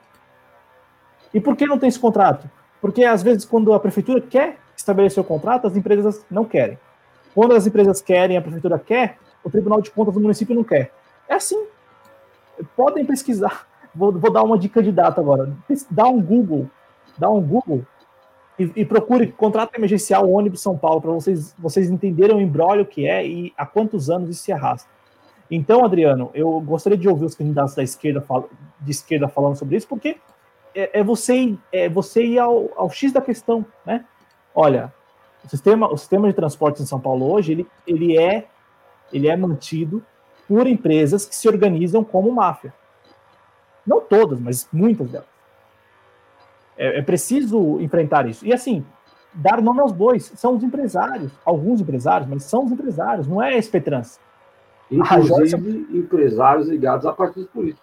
Aí a, a, Joyce Hasselman, é, para a gente poder caminhar para o tato, a Joyce Hasselman, Cláudio, ela falou que vai fiscalizar. Você vê como a pessoa continua no mundo das fake news, de onde ela veio, da Jovem Pan. Ela tem a coragem de dizer que vai acabar com a SPTrans e vai fiscalizar pessoalmente o transporte em São Paulo. Então, é ela vai ser prefeita ou secretária de transporte? Não, é um Dória. É o Dória. Ela acha que aquilo colou. Quando o Dória estava com a Regina Duarte, lá na Paulista, varrendo. É. Ou o Dória andando de ônibus. Ou o Dória, ou o Dória sendo xingado quando chegou no Hospital Vermelhinho aqui na Zona Norte. Porque queria dar uma dura nos médicos, nos enfermeiros, escondido. O Dória chegava escondido. Dória chegava escondido de posto de saúde, em, em hospital, para humilhar servidor, para humilhar. E isso ele aí, aprendeu com o Celso Somano, Dória. É, aí chegou. É, aliás, ah, tá vendo? O Boulos, assim, concretamente o Boulos não, não somou muito, mas trouxe algumas pérolas, como não sabe quem ensinou quem, né? Se o Bolsonaro ensinou é, o, o Eu acho que. Eu acho que pela, pela, pelo tempo, eu acho que o, o Dória ensinou o Russumano e o Russumano ensinou o Dória. Porque o Dória, o Dória existe já há muito tempo, viu, gente? O Dória. É, eu, é, eu, acho que o, o faltou tempo para que, que o Boulos soltasse os memes característicos dele. Para a gente encerrar aqui, o Boulos, é, uma crítica construtiva do Francisco Sá, que eu concordo, e é por isso que eu coloco o Márcio França como favorito. Né? O Boulos, aí ele faz uma crítica à esquerda, é a cara da esquerda, só fala para seguidores, ignora uma legião de pessoas não ideológicas, aí eu vou discordar porque todo mundo tem uma ideologia. Pode ser uma ideologia vazia, mas tem. Mas que não são do espectro ideológico da esquerda, talvez seja isso que ele queira dizer, e que estão sendo doutrinadas pelos bolsonaristas, né? É, o que, que o Francisco Sá, um abraço para você, Francisco, está querendo dizer aqui? É, conseguir sair da bolha. A gente pode dizer que o Márcio França é o vencedor do debate, e sem fazer propaganda para o Márcio, só estabelecendo a realidade, porque ele falou para além da bolha, né? No debate de hoje, né, Cláudio? É, porque a, a plataforma política dele é construída para fora da bolha. A plata, é, é, é, você falou do Ciro, mas não é só o PDT. É, e mais, o, o, não é que o Márcio França esteja conversando com o Bolsonaro, não é isso. Mas assim, o, a plataforma, né, a plataforma é uma plataforma que, que alcança as pessoas que estão fora, né? Agora, por exemplo, pegou mal, pegou mal o momento em que o Boulos falou para o Márcio França a respeito da, daquilo que ele chegou a mencionar há um tempo atrás, né? Com relação à violência é, contra a mulher, né? E depois então, ele mostrou, o Boulos mostrou o print nas redes sociais, né? O pessoal do pessoal mostrou, Ivan Valente, a Sami. Então, mas assim, é, isto pegou mal, né, para o Márcio França. E um outro ponto que pegou mal para o Márcio França foi, foram as vezes em que ele falou de ocupação, né? É, é porque ele, ele, ele, falou o seguinte: ó, as regionais, as, as subprefeituras estão ali olhando as pessoas ocupando e não fazem nada. Precisa ter, ter pulso, é preciso. E peraí, você, faz, você fala o quê? Você quer dizer o quê? Desabrigar pessoas? É disso que você está falando? É, é, foi uma fala autoritária do, do Márcio França, essa daí, né, Cláudio? Exato, exato. Mas é, é, é assim, é, é, ele foi o melhor porque os, to, todos foram muito muito, né? Muito rasos, né? E, e, e, em relação a essa questão da bolha, por exemplo, Orlando Silva, ele soube falar porque ele também é um outro deputado aí, né? Deputado, tem o dom da oratória, sabe muito bem se portar. Mas assim, falar sobre instituições públicas eu, particularmente, entendo a importância delas e ressalto nas intervenções que nós, nós temos aqui no canal. Mas para o eleitorado paulistano, as autarquias que estão sendo ameaçadas pelo Bruno Covas, sabe por quê? Sabe por que as pessoas não se importam? Porque elas nunca foram chamadas a entender o funcionamento de uma autarquia. Elas não sabem nem o que é uma autarquia. Entendeu? E não é culpa do eleitorado. É culpa daqueles que talvez tiveram em algum momento a oportunidade de mostrar às pessoas o que, o que aquilo faz e por que elas são importantes e não, não fez. E aí, isto é, né, é uma falha, porque eu vou, vou, falar daquilo que as pessoas não conhecem. Então, o Orlando Silva ele falou das instituições né, públicas, talvez porque ele está com um discurso ali que é para falar para o servidor. Aí é a questão da bolha, né? Ele quer falar para o servidor. em contrapartida, a Joyce quer acabar com a vida do servidor. Então, o servidor, por exemplo, da prefeitura não vai votar na Joyce. Com toda certeza não vai, porque senão ela vai perder o emprego. É, e o Matheus Fernandes, infelizmente, tem razão quando ele diz é, que a fala passa, a fala autoritária passa confiança. É a né? É, o, o, povo de São Paulo gosta de um pouquinho de, de, de autoritarismo. Ô, Adriano, é, é aquele discurso, a prefeitura tem que fazer alguma coisa. Né? E aí, e geralmente, aí... sobra as pessoas mais humildes. Né? Não, a, a prefeitura é, tem que fazer alguma coisa. É, eu fui num bairro aqui na Zona Norte, desculpa te interromper. É a mesma história do, do. Por favor, perdão. Ah, não, é, eu fui aqui num bairro em São Paulo, aqui na Zona Norte, eu tava, tava fui num bairro semana passada, e tem esse discurso, a prefeitura tem que fazer alguma coisa. Entendeu? Aí, aí, veio, aí veio o Márcio França falando, ó, eu vou fazer alguma coisa. É, é, a mesma história de quem se incomoda com um vendedor ambulante dentro do transporte, por exemplo. Ah, mas tem que fazer alguma coisa, né? Então pode bater, pode levar para a salinha e agredir, pode tirar o ganha-pão de entramento é, paulistano que, que reflete ali como se todo mundo fosse de classe média e não é. Ô, ô Cláudio, para a gente poder encerrar, Paulo, eu queria que você fizesse uma avaliação da participação do Gato no debate. A avaliação que nós fazemos, Adriano, é a, é a mesma que nós acabamos por fazer nestas, nesta uma hora e 14 minutos de programa. O, nós nem citamos o Tato porque é super apagado, né?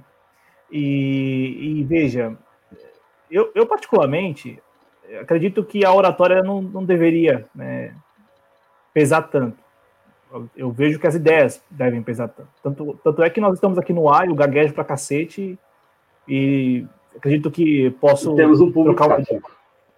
É, e trocamos uma, trocamos uma ideia razoável. Né? Senão não teríamos a, audiência a, Cláudio, às duas da manhã. É, Mas um debate. Não estaríamos aqui há dois anos, né, Cláudio? Mas o rapidinho, Cláudio, é, a oratória, a oratória, a oratória, perdão, atrapalhou muito, muito o Luiz, é, o Luiz Marinho, né? É, na candidatura passada dele e atrapalhou bastante o Padilha.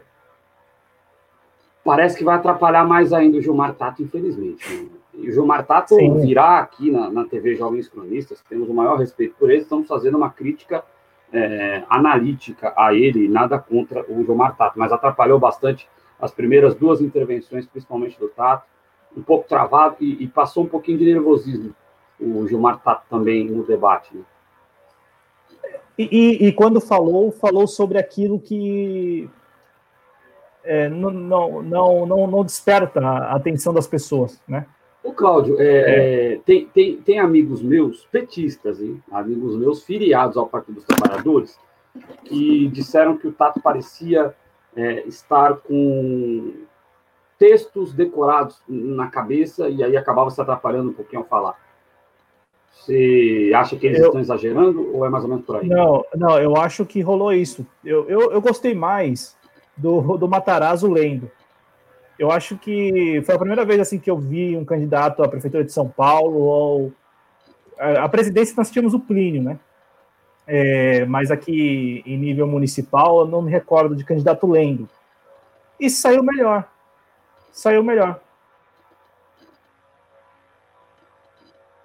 Treinou um texto, mas não, não conseguiu é, fazê-lo valer ali na, nas intervenções. O, o que eu ia dizer aqui, Adriano, é que os temas que o, o Tato levantou, é, com exceção do leve leite, com exceção do passe livre, com exceção daquilo que, ele, que a gestão PT já fez na cidade, não foi muito feliz. A farinata, por exemplo. Primeiro, que não é o, o que ele falou, é farinata. E segundo, que não é assim, simplesmente jogar no ar. Né? Jogar no ar. Então, eu, eu, assim, eu tô com todo mundo aí. Foi muito apagado, né? A participação do Tato. É, ele, ele usou o termo farinaços na, na segunda intervenção dele no debate, é, e ele também é, se confundiu ali no, na primeira participação dele do debate a usar o termo, o termo, tá aí, também errei, mas tem que se preparar um pouquinho é, melhor. É que no debate você não pode, né? Você não no pode, debate, não... Né? Aqui a gente tem uma licença um pouquinho que a gente consegue se corrigir a seguir. No debate não dá. Ele usou, ele se atrapalhou com o termo milhões, né? E, e eu acho até que os candidatos foram bastante respeitosos com ele e não se aproveitaram é, em relação a ele disso. A gente viu é, em pleitos anteriores o João Dória castigando a Luísa Erundina nesse aspecto, que foi uma tremenda covardia. Eu acho que foram leais. É, mas o Adriano, o Adriano, mas há um respeito, né? É, tanto é que o, o, Luiz Marinho também não foi desafiado muitas vezes pelo Dória em 2018. Sim. É, e, e, e por que há esse respeito? Porque o PT tem capilaridade. Então, não chamaram, por exemplo, não falaram muito, é, não trouxeram, não permitiram que o, o Tato também pudesse ali colocar as ideias, porque o PT tem, Adriano, o PT tem um histórico. Então, o paulistano, que está desencantado hoje, vai saber se ele não volta no PT da vida depois. Fala, peraí, era melhor antes. Entendeu? É, então, ainda não... mais com. Porque no, no horário eleitoral e nas redes sociais, é, o Gilmar Tato vai ter produção, né? Então, ele vai poder errar várias vezes, como a gente está vendo as redes sociais dele, ele está falando bem, né?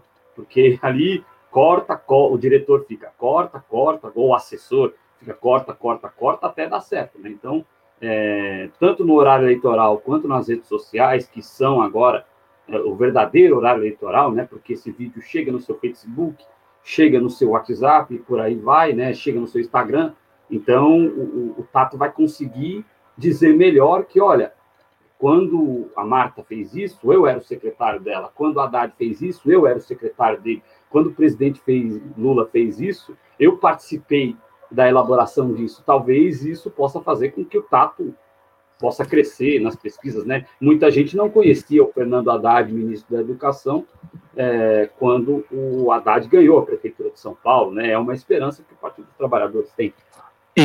E eu vejo da, que da, da, da, sua capilaridade e da história que tem. Né? Eu, eu acho, Adriano, que o, o eleitor ele não acompanha muitos debates também. Com exceção da Globo lá na frente, se rolar, é, não, não são todos os debates que, que as pessoas assistem, né, assim, na íntegra. Então, eu, eu particularmente acredito que pode ser que o Gilmar Tato surpreenda porque tem essa produção e pela capilaridade do Partido dos Trabalhadores. Pode ser que termine assim a história. Pode ser que ele cresça. É a mesma, é a mesma situação do Rio. A gente vai falar do Rio agora. A Benedita também. A Benedita também não, não soube é, falar com tranquilidade lá, é, vamos chamar de cirista. 70, né? 78 anos de idade para a Benedita da Silva, né? Tem que é, mas, considerar isso. É, mas nas poucas é, intervenções que eu pude acompanhar, assim, ela não soube passar adiante o que ela pensa, ou o que ela está propondo. Mas isso é um debate. Na campanha, de repente, ela consiga, ela consiga fazer isso. Com os vídeos, né, com as, os discursos, enfim, com outras atividades de campanha. É, e, claro, com a força do Partido dos Trabalhadores também, né, com a capilaridade. É, no debate também não se, não se portou bem a Benedita. Vamos chamar de cirista aqui, porque eu vou falar que a Marta Rocha foi melhor lá. Aí pronto, aí é o combo, né? Tanto em São é... Paulo como no Rio, defendendo o candidato do Ciro, aí o pessoal vai, vai falar que é cirista. O cirista. É, e, e ô Cláudio, é, é, vamos entrar no Rio de Janeiro agora, é, e eu queria perguntar para você justamente isso. É, e aí você pode fazer suas avaliações sobre o Rio de Janeiro, que você pôde acompanhar um pouco, né? Eu estou poupando aqui o meu computador o máximo que eu posso por algumas questões técnicas que vou resolver no mês que vem. É, ô, Cláudio, o pessoal disse que a Renata ganhou o debate. É, você acha que isso tem é, ligação com, com, a realidade?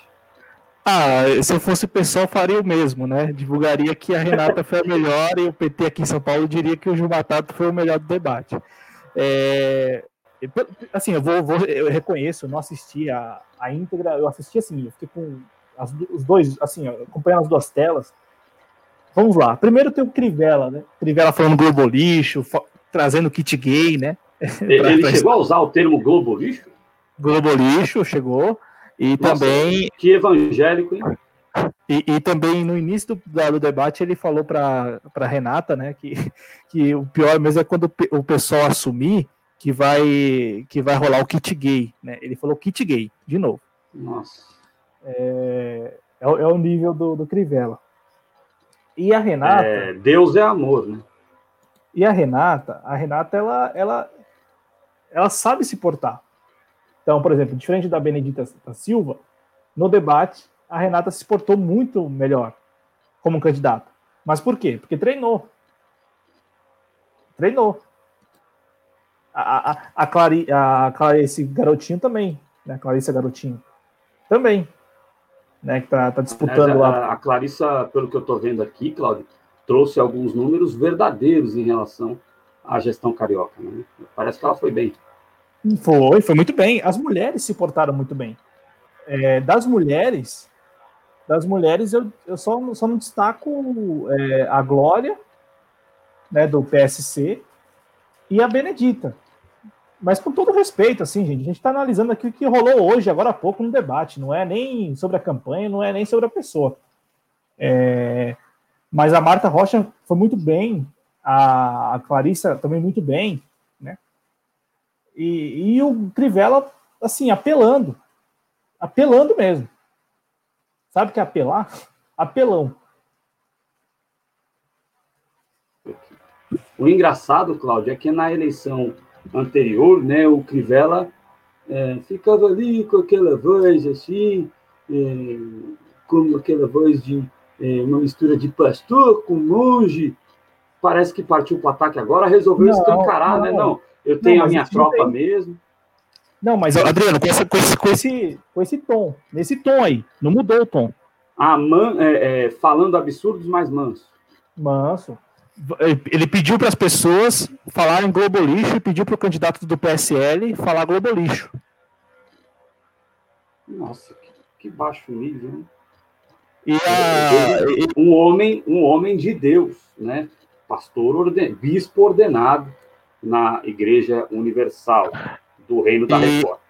E outra coisa, o microfone da Benedita estava muito ruim é, no início da, da, transmissão, chiando, e também nas intervenções dela. Não sei, podem até acusar de sabotagem do operador de áudio lá da Bandeirantes. Brincadeira, viu, gente? A gente não sabe de nada, é, mas assim, tá, tá falhando, tá, tá, falhando.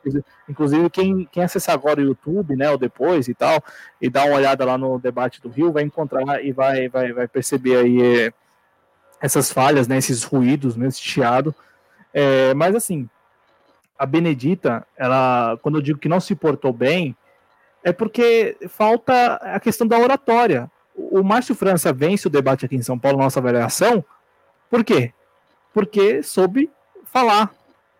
Ainda que as ideias não sejam totalmente assim defensi é, é, defensáveis, entendeu? Mas soube colocá-las.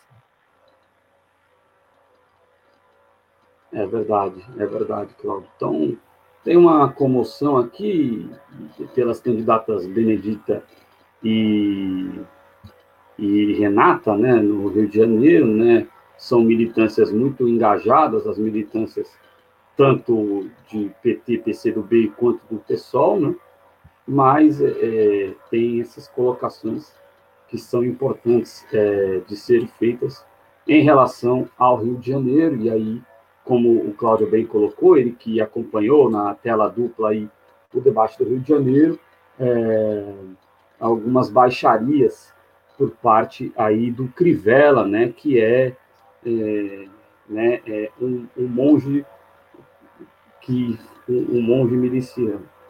É, e o Francisco Sá está dizendo uma coisa aqui que é correta, né? É, não deveria ter presença no debate porque está impedido pelo menos por enquanto, né, de, é, de ser eleito. Ou já caiu isso aí? Não, ele, ele hoje é um candidato inelegível. Ele pode ganhar, mas não leva. É, é seria é, até o caso que a gente até lamenta, porque o Antônio Cândido fez um bom trabalho na cidade de Suzano, mas, mas ele alega que. Você chama sempre de Antônio. O, eu Marcelo. sempre chamo ele de Antônio Cândido, não sei porquê. É, é o Marcelo Cândido, obrigado, Cláudio o Marcelo Cândido, que foi candidato a governador de São Paulo pelo PDT nas eleições passadas, ele fez um bom trabalho na cidade de Suzano, é, mas teve as contas do seu governo é, impugnadas pelo Tribunal de Contas do município, e ele alega para tal de que foi vítima de uma conspiração dos seus opositores.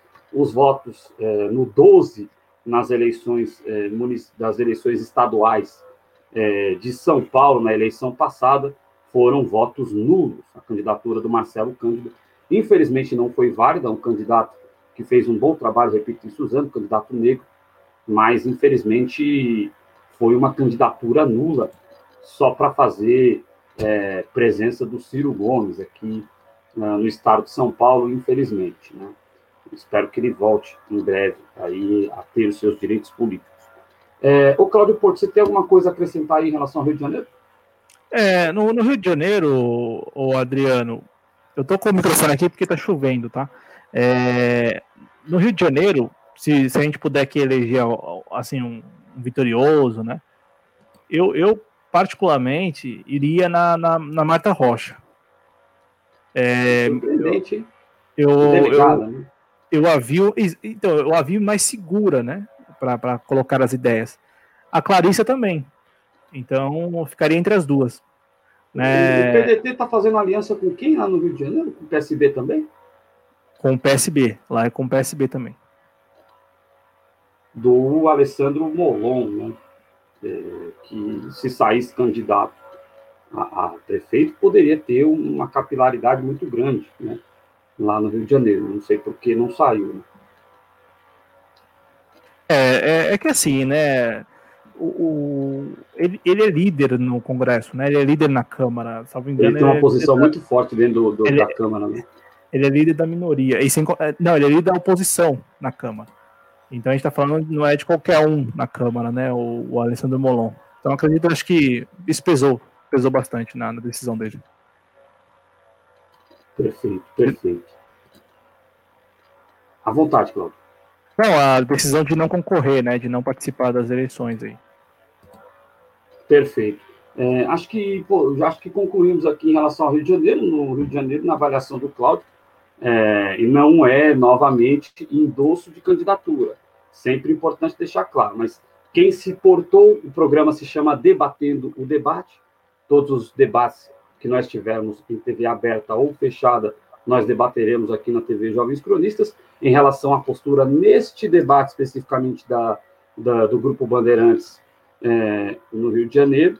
É, na opinião do Cláudio Porto, a melhor for, as melhores foram as que se portaram melhor, vamos dizer assim, não são melhores, quem se portou melhor foram a Marta Rocha, do PDT, e a Clarissa Garotinho, do PROS. E aqui em São Paulo, o Márcio França, do PSB, tem como vice o Antônio Neto, do PDT. É, podemos ir para o Rio Grande do Sul, Cláudio? Quero, quero só corrigir. Quero só corrigir a informação. O Alessandro Molon, ele é deputado federal e líder do PSB na Câmara, tá legal? Não é líder da Isso. minoria e também não é líder da oposição. É, e e para finalizar a questão no Rio de Janeiro, é, os temas que eu pude perceber que deram um tom no debate foi, foi o, o sistema de transporte, né? Mais logística do que apenas transporte coletivo, né? É, e aí, este ponto pegou, assim, na minha avaliação, mal para a Benedita, porque ela falou de revitalização da, da, da Avenida Brasil, é, apenas assim, do jeito que eu falei. Iremos revitalizar a Avenida Brasil. e, e, bom, gente, a gente tem que chegar um pouco mais preparado para colocar as ideias, né? Então, então é, nós estamos aqui fazendo cobranças até é, suaves, né? Construtivas, porque, né? Construtivas. É, porque assim, vamos, vamos nos preparar melhor para os debates. Eu gostei muito do comentário do Matheus Fernandes lá no começo, porque a gente tem uma ideia de debate que os candidatos não têm. E talvez pensando no público-alvo, né? Que é aquilo, eu vou para o debate para brigar com o meu adversário, não para ficar é, debatendo mesmo assuntos é, importantes para a cidade, né? É, lá no início, quando o Matheus, rapidamente, já que eu falei do Matheus, o Adriano está procurando, né? Então, assim, ó, é, mas devo reconhecer, eh, logo em seguida o comentário, né? Mas devo reconhecer que há uma dissonância entre o papel do debate hoje, quero dizer, a função do debate é produzir memes. Então, Sim. o conteudismo é realmente sacrificado. E assim, é. Tanto é, é... Que, que vários amigos nossos de esquerda aqui no Twitter, né, estão falando, pô, não teve meme no debate e tal. Né? E, e muitos elogiando o papel do Boulos quando foi um papel também é muito tímido. É, o, o, assim como o do Orlando Silva. Então, no, no, até porque é minoria, né, gente? Pô, você acha mesmo que um governo Celso Russomano será muito diferente do governo Bruno Covas? É, ou de um governo André Matarazzo? É, é, entendeu? A gente tá falando de gente da mesma gente aí, né? Gente da mesma laia. É, a, agora sobre o Rio, então ficou muito o debate, eu percebi, Adriano, que ficou muito nesse, no eixo do transporte, é, mais no sentido logística do que do transporte coletivo também, mas transporte coletivo também, BRT, obras paradas, e também, é claro, né, é, várias vezes falando do Eduardo Paes, né, oito anos, não fez o que está prometendo fazer agora, é, é, e, e, e, os candidatos homens, né, os candidatos é, do gênero masculino, né, é, tentando ali, tentando ali compor cena, né? Então, o Bandeira de Melo, o próprio Luiz, Luiz Gama, né? Que é o é Luiz Gama, agora me fugiu o nome do Luiz Lema, acho que é Luiz Lema, que é o nome do candidato do PSL. Agora não sei, eu sei que é Luiz, mas não, não sei se é. Agora me fugiu o nome do, do candidato. Adriano tá aí. Luiz Lima, Luiz Lima, que é que é o vice-líder do governo né, na Câmara e que é candidato do PSL lá no Rio, compondo cena, é, entendeu? Ali tentando. O, o, Luiz Lima, e aí é rapidinho, o Luiz Lima ele é aquele discurso, sabe, discurso demagogo, que até cola, do tipo assim, eu tô aqui, mas não deveria estar aqui, porque todos nós aqui não somos importantes, vocês são importantes. A gente tem que falar do carioca, a gente tem que falar pro carioca, a gente tem que escutar o carioca sabe aquilo de chamar as pessoas, mas chamar só para inglês ver mesmo, né? Então, assim, eu preciso, de, preciso do voto de vocês, então eu vou falar muito de vocês. É mais ou menos como o Arthur Duval fez aqui em São Paulo. Só que o Arthur Duval foi muito desequilibrado, né? Mas isso pega bem para ele, né? Ele pega bem. Tanto é que o programa dele lá, Jovem Capitalista, tá como uma das tags, né, do, do Twitter agora, né? E isso cola, né? Isso cola como meme aí. É verdade, é verdade. E fica aí, eu acho que é, é, rapidinho passando para São Paulo de novo, mas bem rápido. Você falou do Mamãe Falei, do Arthur Duval. É, eu acho que para a proposta dele o debate funcionou bem, né? Para o nicho de pessoas que ele quer atingir, em céu, né? A galera que, que, que fica aí fissurada em algumas paradas, é, ele conseguiu atingir o objetivo dele aqui em São Paulo, o Arthur Duval. Ô, ô Cláudio, vamos descer um pouquinho lá para o Rio Grande do Sul? Bora, bora sim. Bora descer? Tem VT aí do, do nosso companheiro Ulisses Santos, lá no estado do Rio Grande do Sul? Exatamente, Adriano. Vou, eu vou colocar aqui no ar, aí a gente assiste juntos e na sequência a gente emenda com algumas informações que o cronista Ulisses Santos é, compartilhou com a gente, né? De impressões do debate lá em Porto Alegre. É, das candidaturas, a nacionalmente conhecida é a de Manuela Dávila, mas também tem a da deputada federal Fernanda Melchiona, pelo PSOL, né? que é um embate fortíssimo no campo da esquerda.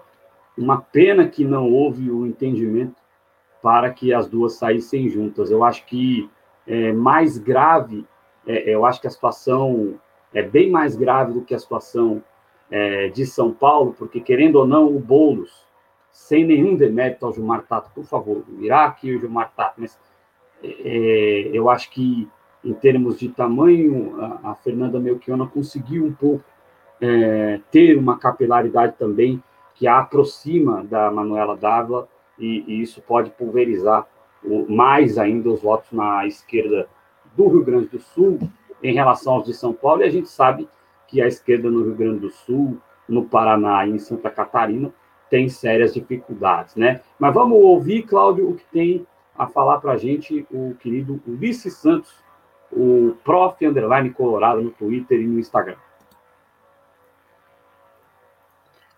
Boa noite. Aconteceu no, no noite de hoje o debate entre os candidatos à Prefeitura de Porto Alegre no Grupo Bandeirantes. Dos 13 candidatos, 10 participaram. Os candidatos do PV, do PCO e do PSTU não participaram devido a, ao acordo que houve entre os partidos, eh, porque só os candidatos com os partidos com representação na Câmara dos Deputados poderiam ser o candidato eh, no debate. Fica o questionamento até onde isso é democrático né? Afinal de contas, todos são inscritos e todos candidatos de igual tamanho na disputa pelo passo municipal. Porém, a, o Planalto garantiu a esse no debate espaços para como se fosse uma compensação por não participarem do debate. A pergunta que fica é até onde isso realmente compensa a não participação desses partidos no debate do Bandeirantes fica aqui no questionamento. É isso. Eu sou Ulisses Santos. Esse foi o comentário sobre o debate dos candidatos do Fundo de Porto na noite de hoje. Tá aí o, o Ulisses Santos, né, é, falando sobre a questão da não participação. Estranho o PV não ter participado, não sei se não tem representação parlamentar lá no Rio Grande do Sul. É, então, ele fica o protesto dele, o nosso protesto aqui em São Paulo, é claro que. Eh, quantos candidatos foram no debate mesmo lá no Rio Grande do Sul, Cláudio? No total, sete? Então, na, é, dos 13, 10 participaram. Dos 13, 10, é. é. É claro que se você pensar em televisão, é muito difícil você fazer um debate com, 10, com, com 13 candidatos no Rio Grande do Sul, com 14 candidatos em São Paulo, é muito difícil, mas no sentido democrático da coisa, fica aí o nosso lamento em relação é, no Rio Grande do Sul em relação a essas três candidaturas que o Guilherme que o que Ulisses Santos, perdão, bem citou, assim como em São Paulo as candidaturas da, do PSTU, do PCO e também do PRTB do Levi Fidelix, que apesar de não primar muito pela democracia, está inserido no jogo democrático, deveria ser contemplado por ele também. O que você tem a acrescentar, Claudio, em relação ao Rio Grande do Sul? É, é que é, também tem a questão logi, logística da coisa, né? Os estúdios da, da, Bandeirantes aqui são maiores do que os estúdios da Band RS, né, do Rio Grande do Sul. Eu, eu, eu assisti ao debate em Maringá, na Band, e lá o estúdio, é, o, eles fizeram o quê? Eles fizeram, olha só, eles dividiram os 12 candidatos em dois dias. É, em dois dias, lá em Maringá. Então, hoje teve a primeira parte do debate com seis candidatos. Aí, na semana que vem, dia 8, na quinta-feira que vem, tem outro debate com outros seis candidatos. E aí, hoje, não tinha nenhum do campo da esquerda, lá em Maringá, no debate. Diferente. Então, da semana que vem vai ser o debate TV Jovens Cronistas Band de Maringá, então, que vai ter a esquerda lá reunida. Né? É, vai ter alguns candidatos da esquerda. Hoje só teve o candidato do PROS, né? É, mas assim, sobre. Então, então essa questão do, do, do, que trouxe o Ulisses é muito importante. Porque é, é democrático ou não é? É sério ou não é? O eleitor tem que escolher somente os quatro, como que é a Globo? O eleitor.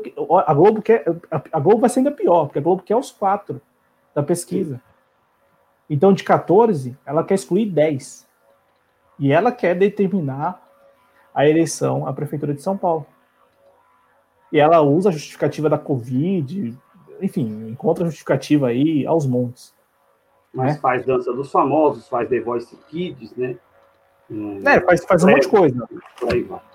A Band Prega conseguiu fazer. crianças têm que voltar para a escola. E outra coisa, Adriano, se a Band conseguiu fazer com 11, por que nenhum outro canal de televisão aberta não, não consegue?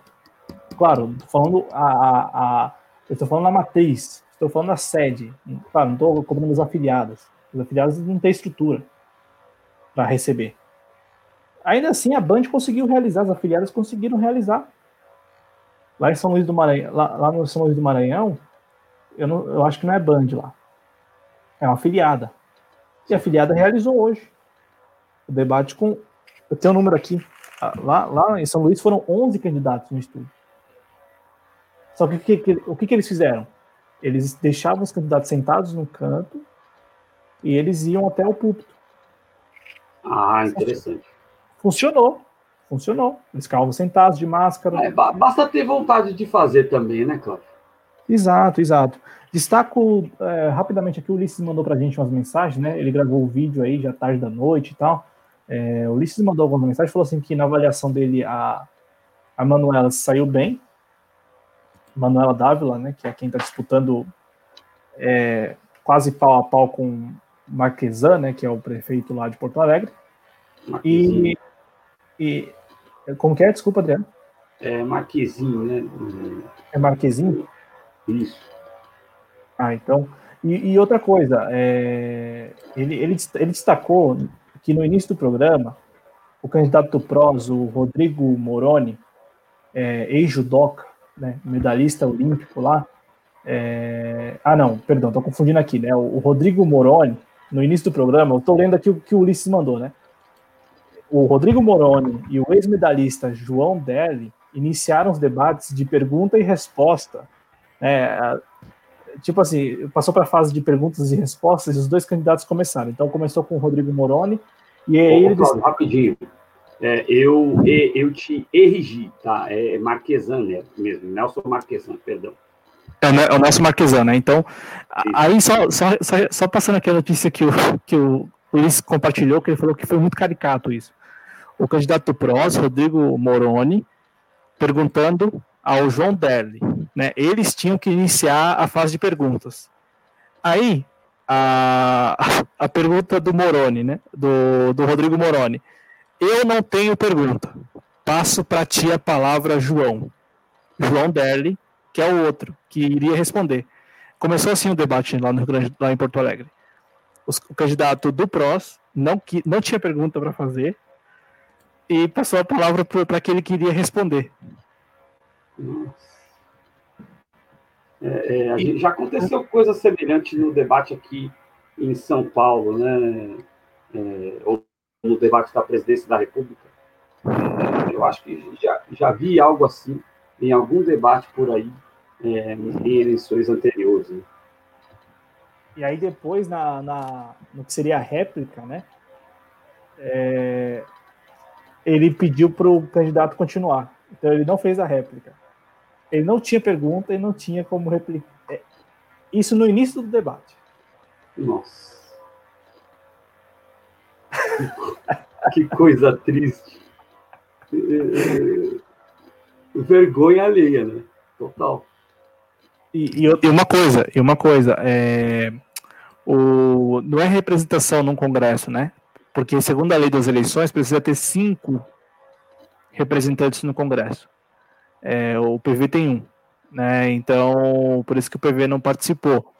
E, e aqui em São Paulo a Marina Elou só conseguiu participar porque entrou na justiça e a rede lembrou que em 2018 tinha, né? Conseguiu eleger mais de cinco congressistas. Perfeito. Aí é, as ponderações do Cláudio Porto. Mais alguma informação, Cláudio, em relação ao Rio Grande do Sul? Não, sobre Porto Alegre aí, Henrique. Henrique não, perdão, Adriano, eu já estou dormindo, né? É... No Diário do Parque. É, tô no Diário do Parque já. Mas não, sobre Porto Alegre, acredito que esse é o destaque, a gente vai acompanhar mais de perto. Inclusive, também a gente está viabilizando aí conversar com a Fernanda Melchiona e com a Manuela Dávila. Eu tô falando isso aqui no ar porque a gente já entrou em contato, tá legal? Então a gente está entrando em contato. Né? Quem quiser vir aqui participar de algum programa para trocar uma ideia, o canal está à disposição para a gente trocar essas ideias. Perfeito, perfeito. A gente vai conversar com candidatos a prefeito, vereador e, e você que é, é, quer debater os debates, nos próximos debates, que é de, principalmente sendo de fora de São Paulo, né? Nós estamos sediados aqui em São Paulo. Você pode entrar em contato conosco aí, mandar um e-mail para a gente e por aí vai. É, é tem, tem muitas dobradinhas aqui. Francisco Sá está lembrando do pastor Everaldo. Cláudio, mais algum destaque do, dos debates ao redor do Brasil, é, realizados pela TV Bandeirantes, na tradição dela de realizar o primeiro debate das eleições, sempre aí, desde 89? Quero, quero só voltar no debate em São Paulo para deixar aqui é, registrado que duas coisas. A primeira coisa é que o, o Celso Russumano, eu acredito que nas próximas semanas não será mais o primeiro colocado nas pesquisas. Acredito Poxa que hoje ele, eu acredito que hoje ele avacalhou o negócio. Acho que hoje ele estragou tudo. É, porque ele também, ao mesmo tempo em que ficou lá babando o Bolsonaro, vou agora ser bem chulo e bem Não disse nada, né? Ele, ele, ele não disse ele, nada de concreto. Ele, reduziu, ele reduziu o tamanho da cidade de São Paulo. E isso para os paulistanos é muito depreciativo, né? É, porque ele é, né, é, porque, porque ele, ele, ele ficou falando que só o governo federal vai conseguir resolver a situação e isso não pega muito bem. E também, é, ao mesmo tempo. Tem uma coisa que não pega bem com o paulista, é provincianismo. É, então ficar falando assim que você depende dos outros. Então, o paulistano, que é um pouco mais atento a ele, ele sentiu que o, que o Celso Russumano, o Celso Russumano ele pegou mal, é, fica falando que o Bolsonaro vai salvar a nossa pele aqui em São Paulo. E, e também, é, falar, por falar também nessa, nessa espécie de, de bairrismo, né, é, o, o candidato Arthur Duval, ele ficou falando de São Paulo, né, usar camisa de São Paulo, usar... Por quê? Porque aqui, aqui em São Paulo, a, a Revolução Constitucionalista é um, é um, é um histórico simbólico para a direita, né? Então, não por acaso que a direita de São Paulo usa muito, né, a bandeira de São Paulo e tal. Então, é, não é bem patriotismo e também é uma espécie de bairrismo, mas um bairrismo muito conservador, né? É, e, e, também aqui o Márcio França, mais uma vez, quando ele falou que São Paulo tem que conduzir e não ser conduzido, né? talvez ele tenha ganho aí nessas alguns eleitores que não curtiram muito a ideia de depender do Bolsonaro, né? Ainda que. Eleitores é, tucanos aí que não se veem muito representados no, no, no, no, no Bruno Covas, né? É, até pode ter, porque o eleitor Tucano, Cláudio Porto, você sabe muito bem disso, é muito dessa de Dondu Corduco. Né? Exatamente, exatamente. Então, é, pegou mal, eu, eu, senti isso, né? Assistindo, eu falei: peraí, Celso, você tá pisando muito na bola, né? Vocês ficam aí falando de. Falando que o Bolsonaro vai salvar a pele dos paulistanos. Não sei muito bem se os paulistanos vão curtir essa ideia, não, viu? E isso pega muito mal. É muito despreparado. Eu não sei como o Celso Russomano está 25 anos na televisão. Sinceramente. É... Responderam no chat aí, ó. Fantoche do, do Edir Macedo. É isso, tá explicado. Acho que a melhor definição que essa não existe. É, não, ele é fantoche do Edir Macedo, mas a gente lembra que ele começou no SBT é, com o Aqui Agora, né? Quem botou ele lá no, no SBT foi o Ico Indra.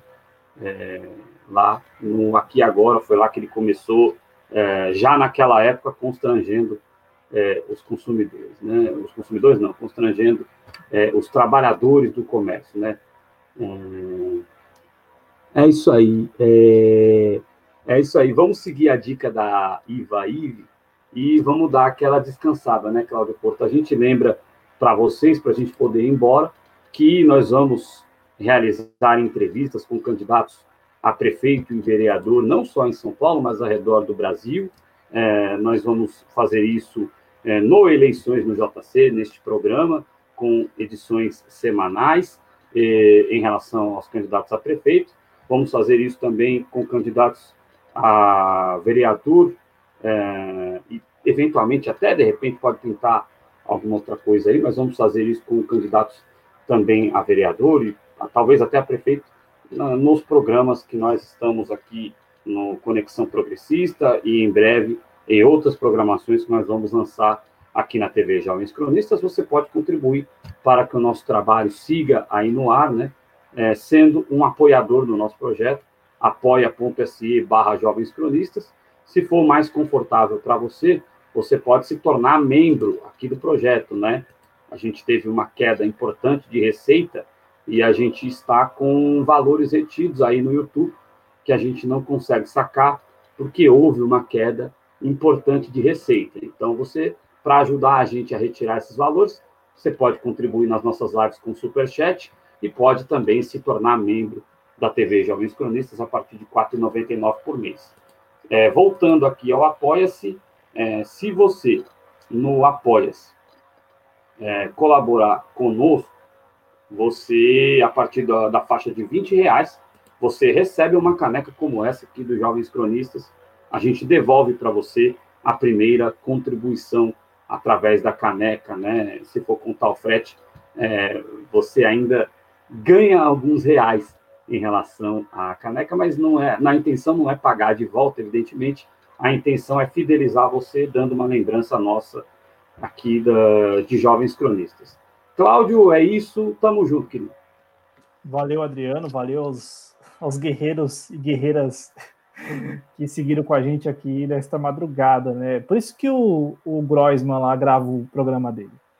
Porque não dá para ficar ao vivo na madrugada. Tem que ser, tem que, tem que estar tá muito bem preparado, Adriano. Então, tem que gravar isso. A gente tem que gravar esses programas antes dos debates.